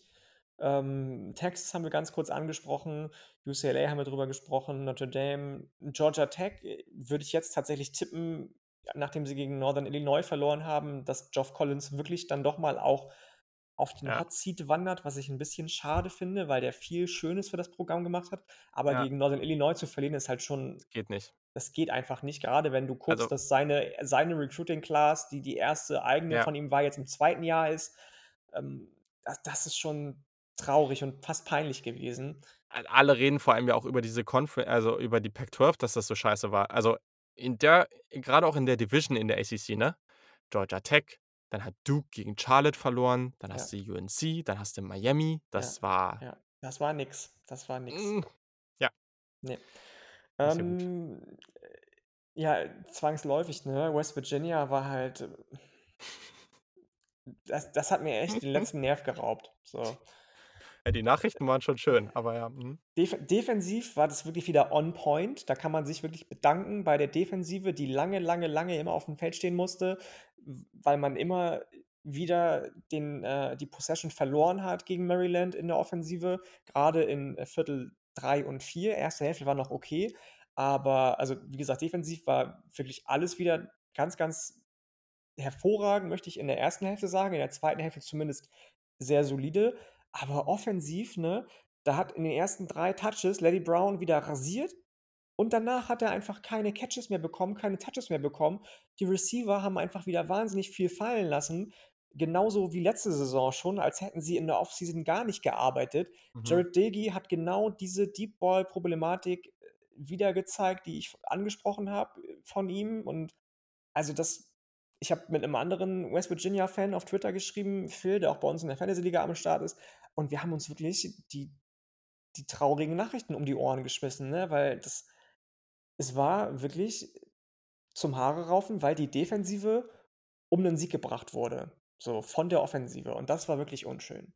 Maryland war okay, Mhm. anfangs im ersten Viertel auch sehr, sehr gut teilweise, vor allem was, äh, Taulia Tagovailoa gemacht hat, der Bruder von Tua Tagovailoa. Das sah schon gut aus, muss man gestehen, was er auch mit seinen Receivern zusammen gemacht hat. Raheem Jarrett, 'n wahnsinnig toller, dynamischer Receiver, der viel aus dem Slot heraus lange Routen läuft. Aber das hättest du gewinnen können, ja, wenn die Offensive auch nur annähernd auf 'nem okayen Level gewesen wäre und dieses Play Calling besser gewesen wäre so. Aber na ja. Da merkt man den Frust. Da merkt man den Frust. Aber da wollte ich dir jetzt auch noch die paar Sekunden geben. Ähm, Wie fandst du NC State und Rutgers? Also Rutgers, ne? Wie viele Punkte haben die gemacht? 60, 50, glaube ich, 60? 50 oder Also 60? Also das ist nicht mehr mein Rutgers, sorry, ne? Aber also Aber was weißt du was? Gut, dass wir den Rutgers den Rutgers Wide Receiver Melton aufgestellt haben und nicht Ronnie Bell. Ja, stimmt. Ja, auf jeden Fall. Äh, wobei Ronnie Bell zu dem Zeitpunkt ja auch schon diesen langen Touchdown hatte, Ja, ne? wir Wo wollten ihn ja aufstellen. Du hast ja noch gesagt: „Lass mal Ronnie Bell einwechseln.“ Ich dann so: „Ja klar, mache ich.“ Und dann habe ich noch geguckt. Shit, doch nicht gemacht, weil nicht gespeichert, aber am Ende war's dann ja doch okay, so wie's war. Ja, stimmt. Ähm, eins, was wir noch erwähnen können, Cincinnati hat relativ deutlich gegen Miami of Ohio gewonnen. Ähm, Desmond Ridder hatte 'n sehr, sehr gutes Spiel, 4 Touchdowns, 295 Passing Yards, 20 von 25. Mal gucken, wie's für den weitergeht. Ist ich glaube nicht, dass er die Chance hat, wirklich ganz vorne reinzukommen in die First also wirklich ganz vorne in die erste Runde. Äh, einfach weil der, glaube ich, auch einfach als Passer ist der gut, aber ich glaube, grade im Processing, Accuracy und so weiter, das ist war nicht immer so konstant. Aber na ja, mal gucken, wie's weitergeht. Also von den Trades und von der Athletik ist das schon 'n sehr, sehr spannender Spieler und das war einer der Quarterbacks, der jetzt mal 'ne gute erste Woche hatte. Und es ist halt allgemein 'ne sehr spannende Entwicklung. Also Matt Corral hat heute Nacht 'ne auch es es ist jetzt ja ja, es ist eigentlich 'n schöner Gegner dafür, weil das ist Louisville, es ist 'n Power-5-Team, die aber nicht so gut sind. Und Matt Corral, wenn der heute, wo alles auf ihn gucken kann, weil kein anderes Team spielt wenn der da jetzt mal 'ne richtig brutale Leistung raushaut, ich sage jetzt mal irgendwas, irgendwie 4, 5 Touchdowns, 350 Passing Yards, paar pu 'n paar richtig gute Würfe dabei, dann kann der sich ganz schnell ganz, ganz weit oben etablieren. Ähm, und das wäre durchaus spannend. Ja, Ja. ja, sehe ich auch so. Das kann gut werden, vor allem, weil Ole Miss ja auch 'n ganz passables Wide-Receiver-Core hat, obwohl der Number One Wide Receiver Elijah Moore ja abgewandert ist. Ja. Alle anderen Spieler sind zurückgekommen. Du hast 'n paar Transfers rangeholt mit, äh, einem ich weiß nicht, wie er heißt, Pearson oder Vierson. Ähm, dann hast du noch 'n paar spannende JUCO-Transfers dir rangeholt. Dann hast du noch 'n paar spannende Freshmen auch in deinem Kader. Also Wide Receiver, da ist Ole Miss schon gut aufgestellt. Die Defensive, allen voran die Secondary, sollte verbessert sein. Das Linebacking-Core vom letzten Jahr ist als Super Seniors noch mal komplett zurückgekommen. Die Defensive Tackle wurden verstärkt durch verschiedene JUCO-Transfers, durch 'n sehr, sehr hohen Four-Star-Recruit. Also das das kann schon schon gut werden für Ole Miss. Und wenn dann Lane Kiffin da Lane Kiffin sage ich schon, wenn dann wenn dann, äh, Matt Corral davon profitieren kann und dann auch Lane Kiffin, klar, ähm, dann kann das schon in 'ne schöne, schöne Richtung bei Ole Miss gehen und Matt Corral sich etablieren in Anführungsstrichen nach 'ner Woche 1, in der viele Top-Kandidaten auf Quarterback gestruggelt haben, dass er sich schon mal in 'ne gute Ausgangsposition bringt, ja, definitiv.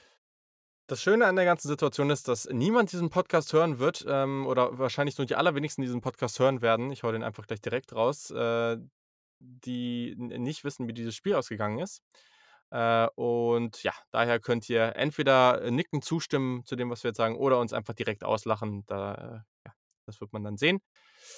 Weil, wenn ihr das jetzt hört, dann ist das Spiel ja schon zu Ende. So, also, wir gucken auf die nächste Woche, weil auch da ich sage mal so, das ist wieder 'ne gute Woche. Die ist nicht ganz so loaded wie diese Week 1, aber das ist auch ehrlich gesagt okay. Aber es geht gleich ordentlich los. Um 18:00 auf Fox eines der Spiele dieser Saison, beziehungsweise vor allem eines dieser Spiele der der ersten Wochen. Die Oregon Ducks kommen nach Columbus, Ohio und treffen auf die Ohio State Buckeyes. Ähm, ich verweise auch gerne noch mal auf das Collective of Ducks, ähm, die die auch so unter Twitter äh, auf Twitter zu finden sind. Haben auch 'n guten Blog. Da war ich ich weiß nicht, ob das jetzt schon rausgekommen ist oder ob das diese Woche kommt. Da war ich auch in 'nem kurzen Podcast mal am Start, dass die da das wollen die da auch noch mal veröffentlichen. Da haben wir auch noch mal 'n bisschen genauer über dieses Match-up geredet. Ja, schöne Partie auf jeden Fall. Ich bin sehr, sehr gespannt, ob wir für Oregon vielleicht 'n anderen Quarterback sehen werden. Ty Thompson oder Jay Butterfield, Redshirt Freshman und Freshman.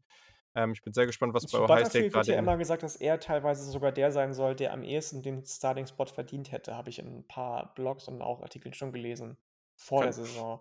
kann sein, keine Ahnung, weiß ich nicht, ne? Also, äh, ich glaube, das Upside ist einfach höher für Oregon, auch wenn Anthony Brown sicherlich der athletischste ist. Das hat man in der letzten Woche schon noch mal sehen können. Ähm, aber ja, Ohio State spielt zu Hause und, ja, wird sicherlich offensiv wieder einiges liefern. Es ist noch unsicher, ob Kayvon Thibodeau der Edge Rusher, der potenzielle Nummer 1 Pick in der kommenden Draft spielen können wird. Der war, sah letzte Woche schon sehr, sehr gut aus, bevor er sich verletzt hat. Wie siehst du diese Partie, Yannick? Das ist halt schwierig, ne? Wir haben da schon vor zwei Wochen drüber gesprochen, auch vor einer Woche. Vom Talentlevel her, Stand jetzt zumindest, ist Ohio State natürlich favorisiert. So. Der Quarterback von Ohio State ist Stand jetzt der bessere. Die Receiver sind Stand jetzt die besseren. Die O-Line ist Stand jetzt die bessere. Die D-Line ist Stand jetzt die bessere und so weiter und so fort. Das Einzige, was ich bei Oregon favorisiert sehen würde, wäre das Linebacking Core äh, und vielleicht die Defensive Ends, aber auch nur, wenn Kevin What? Thibodeau spielt. Lass mich ausreden. Boah, okay, nur wenn Kevin Thibodeau spielt. Hm, und da habe ich ja auch vielleicht gesagt vorher, auf jeden Fall das Linebacking Core. Aber es ist interessant. Wir stimmen auf jeden Fall überein, weil er hat mich gefragt, ähm, in, der kleinen, in der kurzen Aufnahme hat er mich gefragt, was, wenn es einen Spieler gibt, den ich von Oregon mir klauen könnte und mit einem Ohio State-Spieler tauschen könnte. Also wer sagt ja ähm, nicht Kevin Thibodeau? Nee, habe ich nicht gemacht. Ach so, hast ähm, du nicht? Nur naja, die, die, Defensive Ends sind halt einfach voll gut bei Ohio State. Also ich mache mir da gar keinen Stress. hast du nur ähm, gesagt? Genau, ich habe Noah Sorrell gesagt, Ja, weil die Linebacker-Gruppe, da sind schon ein paar ganz gute. Das ist halt ähm, Wreaking Havoc, Dude, ne? Also, ich meine, habt ihr wer letztes Jahr Spiele von von Oregon gesehen hat, da wie er teilweise sich springend auf den Ballträger raufgeworfen hat mit ausgebreiteten Armen, das ist schon ein kranker Typ, ne, der 'ne andere Art und Weise einfach drauf hat, Linebacker zu spielen. Eine modernere Art und Weise vielleicht, die ein bisschen unorthodox ist, aber wahnsinnig viel Spaß bringt. Ähm, da da muss man schon Hut vorziehen. Aber alles andere, in allem anderen sehe ich erstmal Ohio State vorne. So. Sollte jetzt Ty Thompson spielen, sollten jetzt vielleicht die Receiver mit Ty Thompson die bessere Chemie haben, als sie die mit Anthony Brown haben. Dann möchte ich nicht sagen, dass es knapp werden kann, aber dann kann es schon vielleicht eventuell ein bisschen ausgeglichener zumindest werden. Mhm. Aber ansonsten glaube ich schon, auch wenn es jetzt zwischendurch gegen Minnesota für Ohio State auch nicht so rosig aussah, dass allein der Individual, Individual Player und der, der, der Einzelleistung geschuldet wahrscheinlich Ohio State die Nase vorn haben wird. Ja, äh, ich tue mich sehr, sehr schwer, weil bei Ohio State auch noch eine Menge unsicher ist. Also, Warum sieht man eigentlich mein, meine Tonspur nicht die ganze Zeit hier? Das verstehe ich nicht. Ich sehe sie. Keine Angst, Janik. Ich sehe sie. ähm, also, ich bin mir schon echt unsicher bei einigen Dingen, ähm, was Ohio State angeht. Genauso geht es den Oregon-Fans gerade, das ist fair. Ich kann mir hier halt echt alles vorstellen. Ich kann mir vorstellen, dass das ein Ausmaß annimmt wie bei Alabama, Miami. Ich kann mir auch vorstellen, dass das Ding bis ins Viertel, Viertel knapp ist. So. Dazu weiß man auch einfach noch zu wenig über CJ Stroud. Und bin mir schon recht sicher, dass Ohio State gewinnen wird, aber wie? Keine Ahnung. Cool. Dann ähm, gehen wir mal weiter. Ich muss doch kurz sagen, mh, hm, vor, äh, vor irgendwie, ich weiß nicht, ob es letzte Woche war oder neulich, hatte Ed Orgeron ja dann, dann in Richtung UCLA gesagt, bring it on with your sissy blue shirts. Mhm, äh, und jetzt hat UCLA Football erstmal ein ja, T-Shirt mit gut. sissy blue äh, also Sissy Blue draufgeschrieben, äh, oben in deren Twitter-Header gemacht. Also das ist natürlich jetzt hier schon Marketing Level over 9000. Also das, das fand ich so Fall. lustig. Ähm, war natürlich aber auch ein großer Fehler, ne? Also das, das Blau ist natürlich auch hier wieder sehr, sehr stark. Und äh, muss auch dazu sagen, Chip Kelly, seitdem er den Weiser wieder aufgesetzt hat, ist er 2-0. Also das sind, das sind die wirklichen Faktoren. So ein Weiser, ne? Ich, ich verstehe ja auch zum Beispiel diese, diese Sonnenhüte nicht, die sie in Amerika tragen. Weißt du, welche ich meine? Ja, ja. Du hast mir neulich ein Bild geschickt von, von, von Mützen und so von UNC. Da habe ich auch so gedacht, so, was soll ich mit so einem Hut, ey, ganz ehrlich. Aber Weiser verstehe ich noch so viel weniger. Setz dir doch eine Cap auf einfach. Aber genug Leute ehrlich. feiern die Dinger für die Coaches, ne? Setz dir also, doch eine Cap auf, wirklich. Chip Kelly ist ungeschlagen mit dem Weiser, also seitdem er ihn wieder auf hat. Deswegen, äh, er sollte es besser nicht ändern. So, also, lass uns weitermachen. Um 22.30 Uhr ähm, auf, also der Rest des Tages ist ganz gut für alle, die hier mit dem ESPN-Player gucken, auf ABC und im ESPN-Player Iowa die nach einer hervorragenden Week One, ähm, haben wir jetzt gestimmt, die haben wir gar nicht erwähnt, gegen Indiana, nach einem unglaublichen ja. Sieg defensiv eine brutale Leistung gezeigt. Ähm, vor allem, Ty, äh, Tyler Goodson. Tyler Goodson, aber vor allem auch Cornerback Riley Moss, der zwei Pick Sixes hatte. Wahnsinn. Ja, die treffen auf Iowa State, bei Iowa State. Und das ist natürlich jetzt ziemlich früh eine heftige Partie. Iowa State hatte große Probleme mal wieder im ersten Spiel. Das äh, zieht sich so durch die verschiedenen Spielzeiten. Und ich fange mal an mit einer Frage. Nach dem, was wir in den ersten Wochen über diese beiden Teams wissen, und Iowa war ja, glaube ich, irgendwie an 17 oder 18 gerankt, ist Iowa in dieser Partie Favorit? Ähm, für mich ja, tatsächlich. Ich war ja auch nicht so hoch auf Iowa State. Ich glaube, ich hatte sie, ich muss mir nochmal nachhören, auf 10 oder 11? Ich das weiß es gar nicht mehr genau. In der Zeit ich nachgucken. Guck ja. das mal nach, genau. Wenn ich sie höher hatte, Schande auf mein Haupt, Asche, nee, andersrum, Asche auf mein Haupt, Schande über mich. Ähm, aber ich find, fand, war ja auch relativ hoch auf Iowa, hatte sie irgendwie bei 10-2, glaube ich, in der so. Saison. Also, du hattest Iowa State auf äh, Platzierung 12 und Iowa Siehst auf 15. Also Siehst ist nicht so ein großer ähm, Unterschied. Ich hatte und, und ja. äh, ich hatte Iowa, glaube ich, bei 10-2, wie gesagt. Und das hat sich jetzt irgendwie bestätigt gegen Indiana. Auf Indiana war ich nicht so hoch. Und da bin ich ganz glücklich, dass es eins der wenigen Spiele ist, wo ich vielleicht ein richtiges Händchen, den richtigen Riecher hatte, weil Iowa sah schon gut auch aus. Auch wenn Spencer Pitras immer noch nicht mein Lieblingsquarterback ist und das auch nie wird wahrscheinlich. Alles andere sah schon sehr, sehr weit, sehr, sehr physisch, trotzdem athletisch aus bei Iowa. Die Receiver waren solide und gerade die Secondary, die du angesprochen hast, die bei Iowa sowieso neben den Tight Ends immer auch eine Top-Adresse ist, das hat schon Spaß gebracht, muss ich sagen. Und wenn man Iowa State anguckt dagegen, klar, man soll auch nicht immer die Woche 1 überbewerten, gar keine mhm. Frage.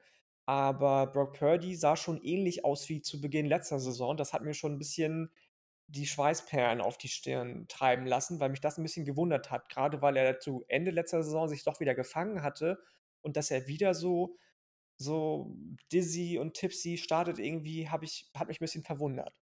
Ja. Naja, komm, hier, ne? Am College Football Overreaction Monday darf man das schon mal. Also, das ist vollkommen okay. Ja, ich finde es schwierig. Also, weil eigentlich hätte ich hier vorher ganz klar Iowa State gesagt. Es ist jetzt tatsächlich so eine Sache. Geht man jetzt gleich von seinem Pick weg und sagt, gibt jetzt hier Iowa eine Chance? Also, das hätte ja auch keinen Einfluss jetzt auf die Big 12 Standings dann später. Ähm, ich glaube halt schon, dass diese Defense Brock Purdy eine Menge Probleme bereiten kann. Das glaube ich schon. Ich gehe trotzdem mit Iowa State, weil ich glaube, dass sie in dieser Partie jetzt da ordentlich, äh, ordentlich zurückkommen und sich, äh, also dass denen da jetzt auch von McCampbell ordentlich in den Hintern getreten bekommen. Und äh, ja, auch zu Hause. Also, das ist sicherlich auch nochmal ein relevanter ja, da bin ich mal gespannt, wer von uns nachher recht hat. Nächste Woche. Ja, ich auch. So, wir kommen zur nächsten Partie. Diese findet um 1 Uhr nachts statt. Auch die läuft auf ESPN.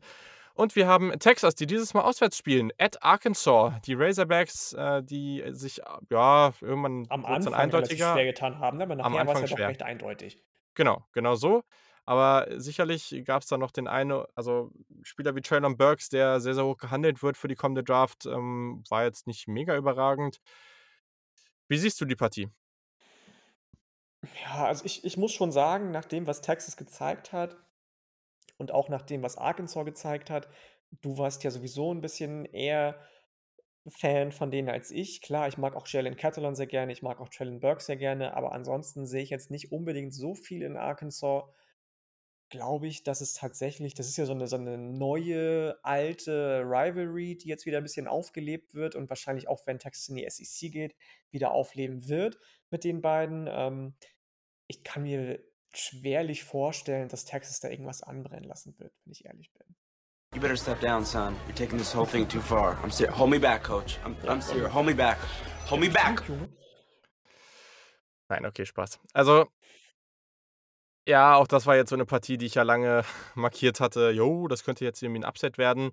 Und das kann's, ne? Also, ich habe auch noch ein bisschen mit ähm, dem guten Peter Schindler geschrieben hier vom Horns and Horses Podcast und hatte auch gesagt, so ja, jetzt warten wir einfach mal, was Texas da nächste Woche macht. Und gerade bei solchen Teams, du darfst dir einfach nicht zu sicher sein. Wie oft Nein, haben wir das schon gedacht? Nicht, um Letztes Jahr, oh, Michigan sieht so gut in der ersten Partie aus. Ne? Ja, ist jetzt natürlich. auch, oh, Tennessee sah super, so gut aus in der ersten Woche.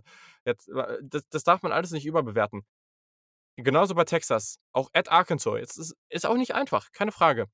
Aber ich tue mich gerade schon sehr, sehr schwer bei den beiden Offensiven Weiß ich nicht. Ich weiß nicht, vielleicht wird's knapp, vielleicht läuft's am Anfang nicht ganz so gut, aber ich kann mir irgendwie nicht vorstellen, dass sie diese Playmaker rund um Bijan Robinson und und auch Xavier Worthy und Co., dass sie die so lange ja, so lange bei 'ner Leistung halten können, dass Arkansas da 'ne Chance hat. Irgendwie habe ich grade offensiv 'n bisschen Struggle, mir das vorstellen zu können, ja. Ja, bin ich bei dir, bin ich bei dir.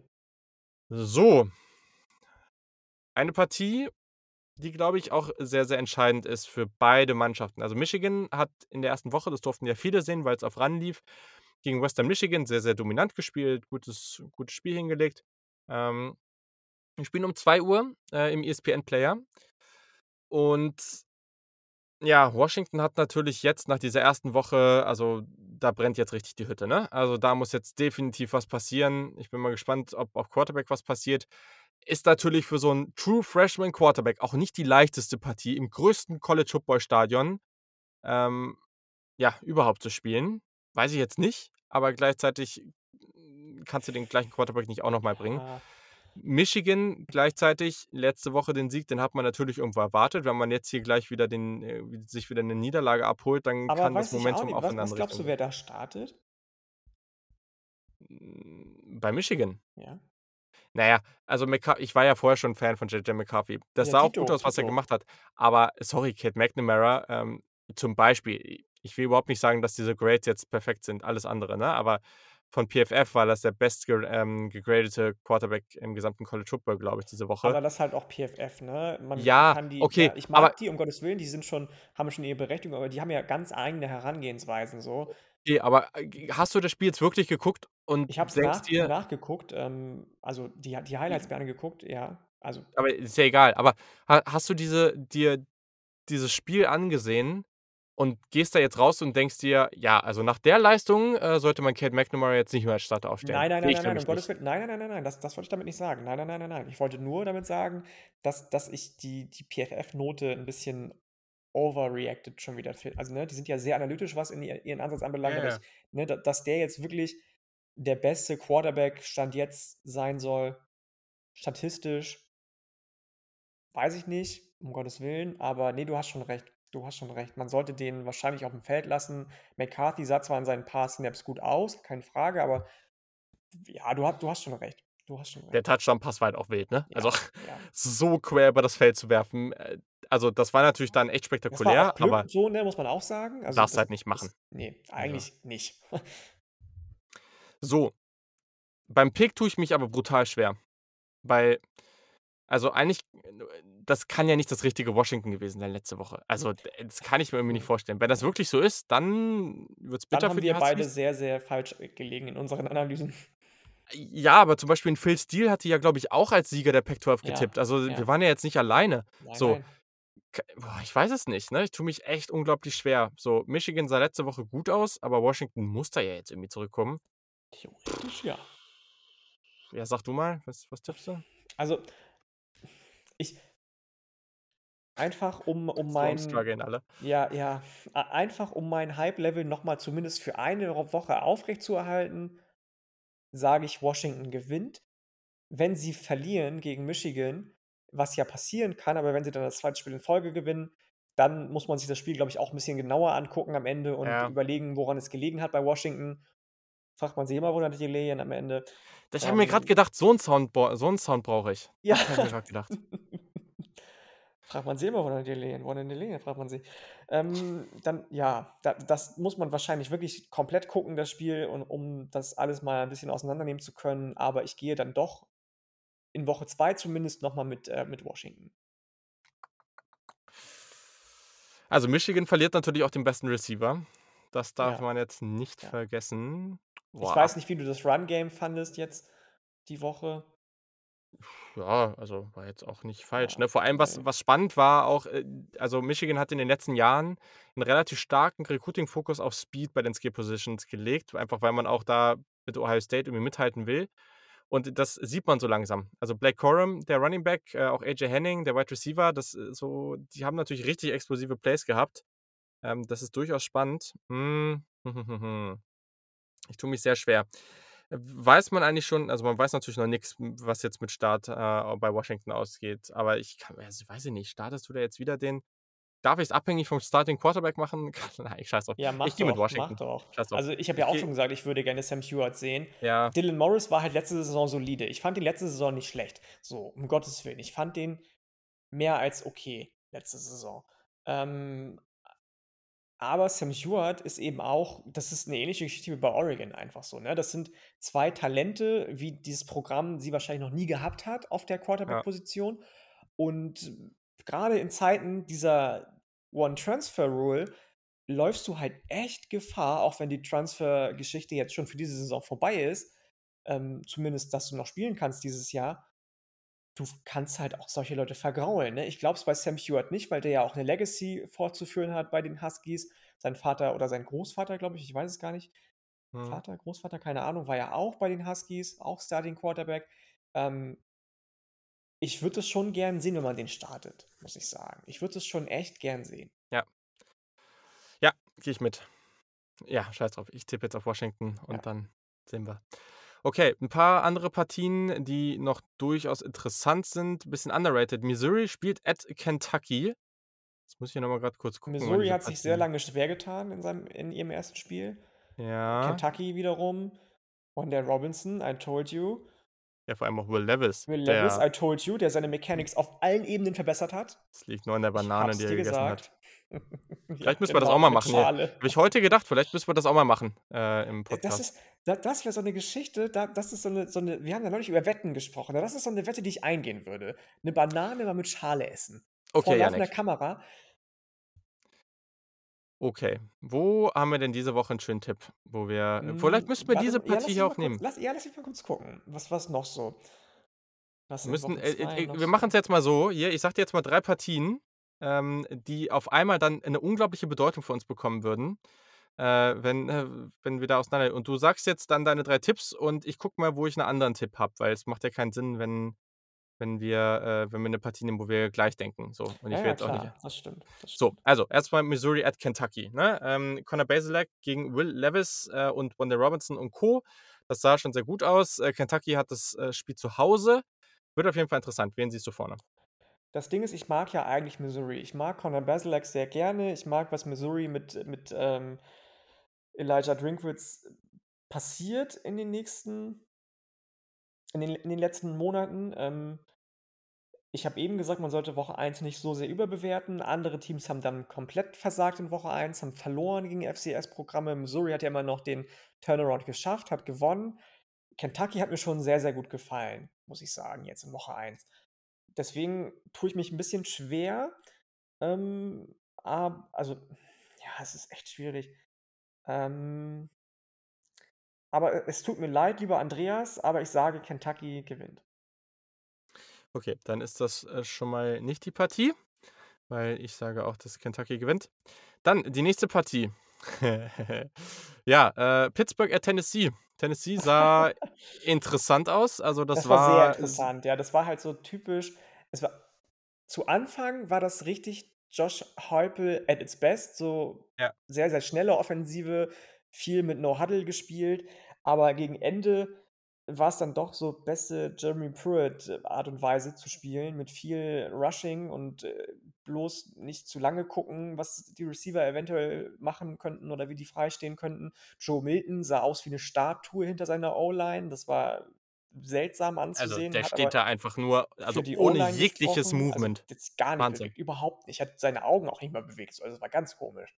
Ähm, desw also, und Pittsburgh hat mir schon ge sehr gefallen, muss ich sagen. Das ist, ähm die haben schon ich habe ja die die Skill-Player auch angesprochen vor 'n paar Wochen und auch jetzt noch mal Israel Abanikanda als als Dark Horse angesprochen, der für mich so Dark Horse Running Back 1 oder da Running Back 2 in der ACC ist oder Joystick Award, äh, Kandidat ist. Ähm, deswegen würde ich fast also, ich tut mir jetzt für mein altes Tennessee-Herz sie haben das ja sich 'n bisschen verspielt bei mir und das dabei bleibe ich auch, ähm, mit den ganzen letzten Monaten und den Skandelchen, den sie die sie hatten. Ähm, ich ich sage Pitt.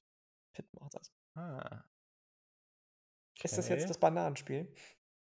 Übrigens, wusstest du, dass man Kiwis ohne Probleme mit Schale essen kann? Hä, ne, habe ich noch nie gehört. Doch, äh, die Schale ist sogar gar nicht so ungesund, habe ich schon öfter gemacht. Also, äh, können wir auch alternativ die Kiwi nehmen, ähm, und machen das Kiwi zur schade, zur Will Levis, äh, Ist ist jetzt Gedächtnisfrucht. Kiwisaison, ne? Also, ich meine, Bananen kommen auch nicht von hier, um Gottes Willen, aber Keine Ahnung.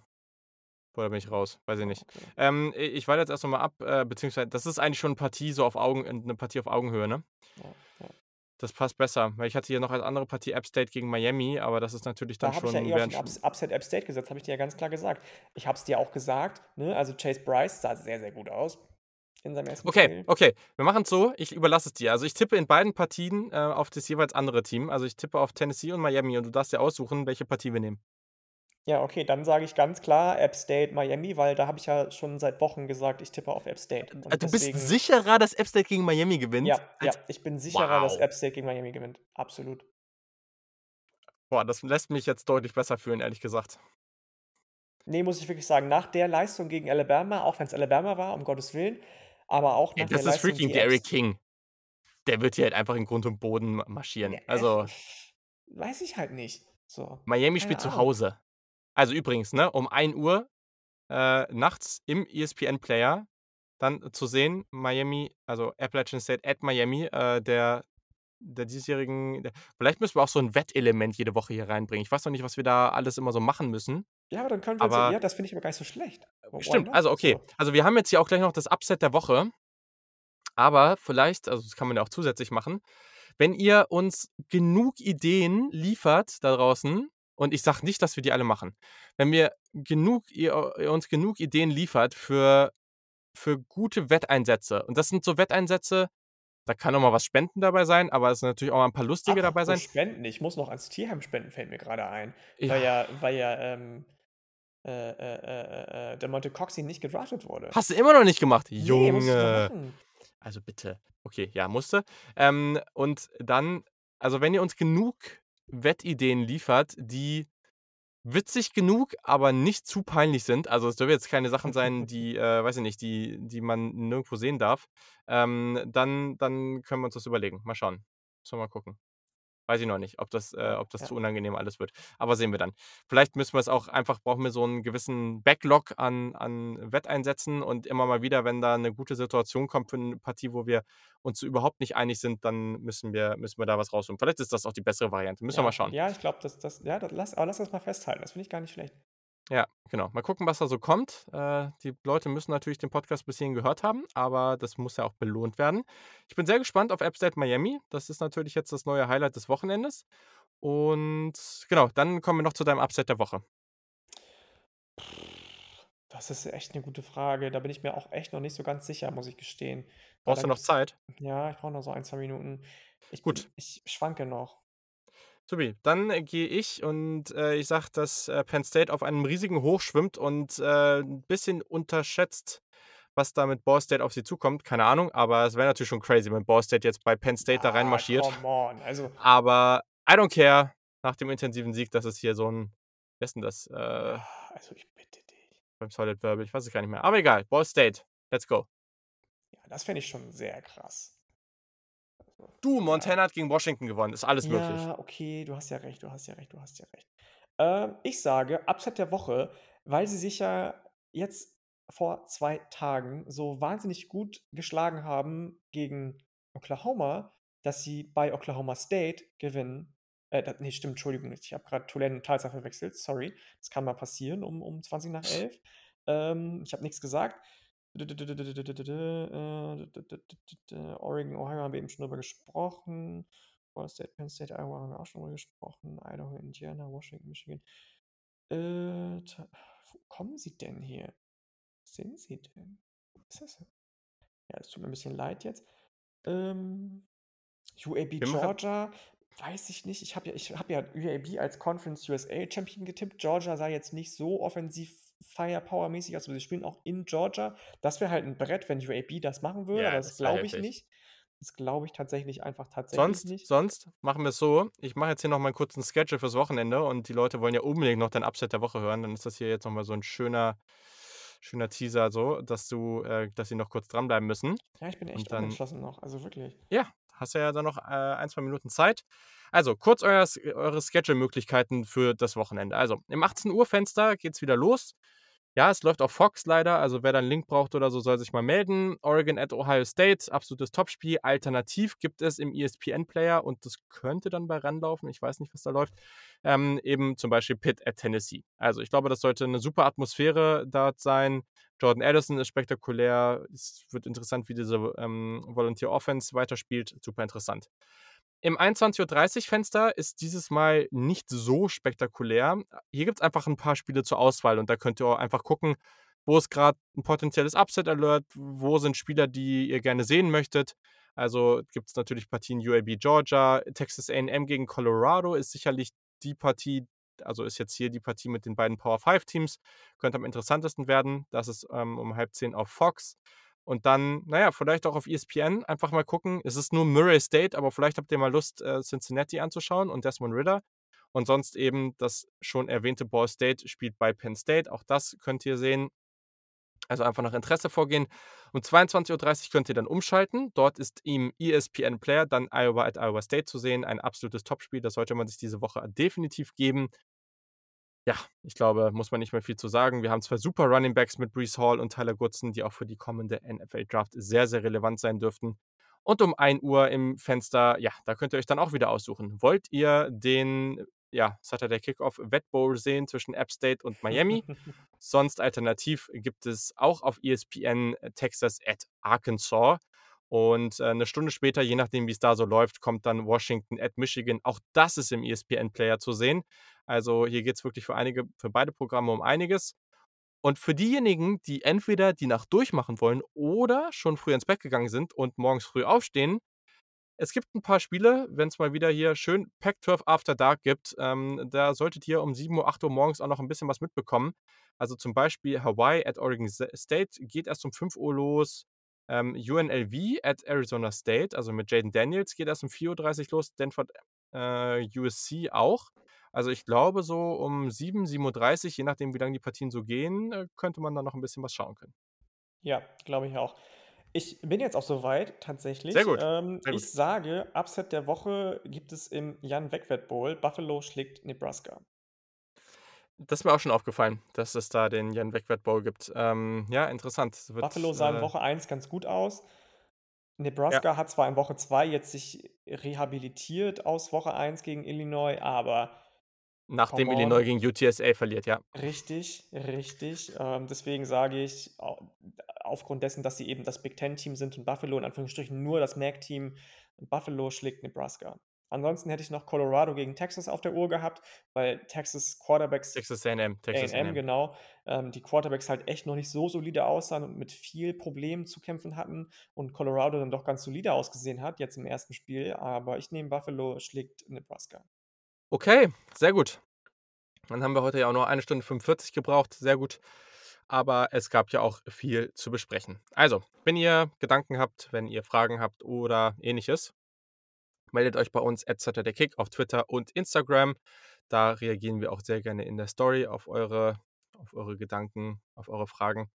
Und sonst könnt ihr uns auch einfach dort privat schreiben. Wir freuen uns drauf. Wir freuen uns auf die nächste Woche. Wird auf jeden Fall sehr interessant. Ähm, ja, grade aus Ohio State-Perspektive bin ich sehr, sehr gespannt darauf, was da abgeht. Aber ja, ich glaube, es gibt genug Storylines, grade im College Football. Und dann kommt natürlich auch die NFL zurück. Also, das wird schon wieder alles sehr, sehr wild. Wir wünschen euch viel Spaß und in diesem Sinne bis zum nächsten Mal. Bis dann. Tschau.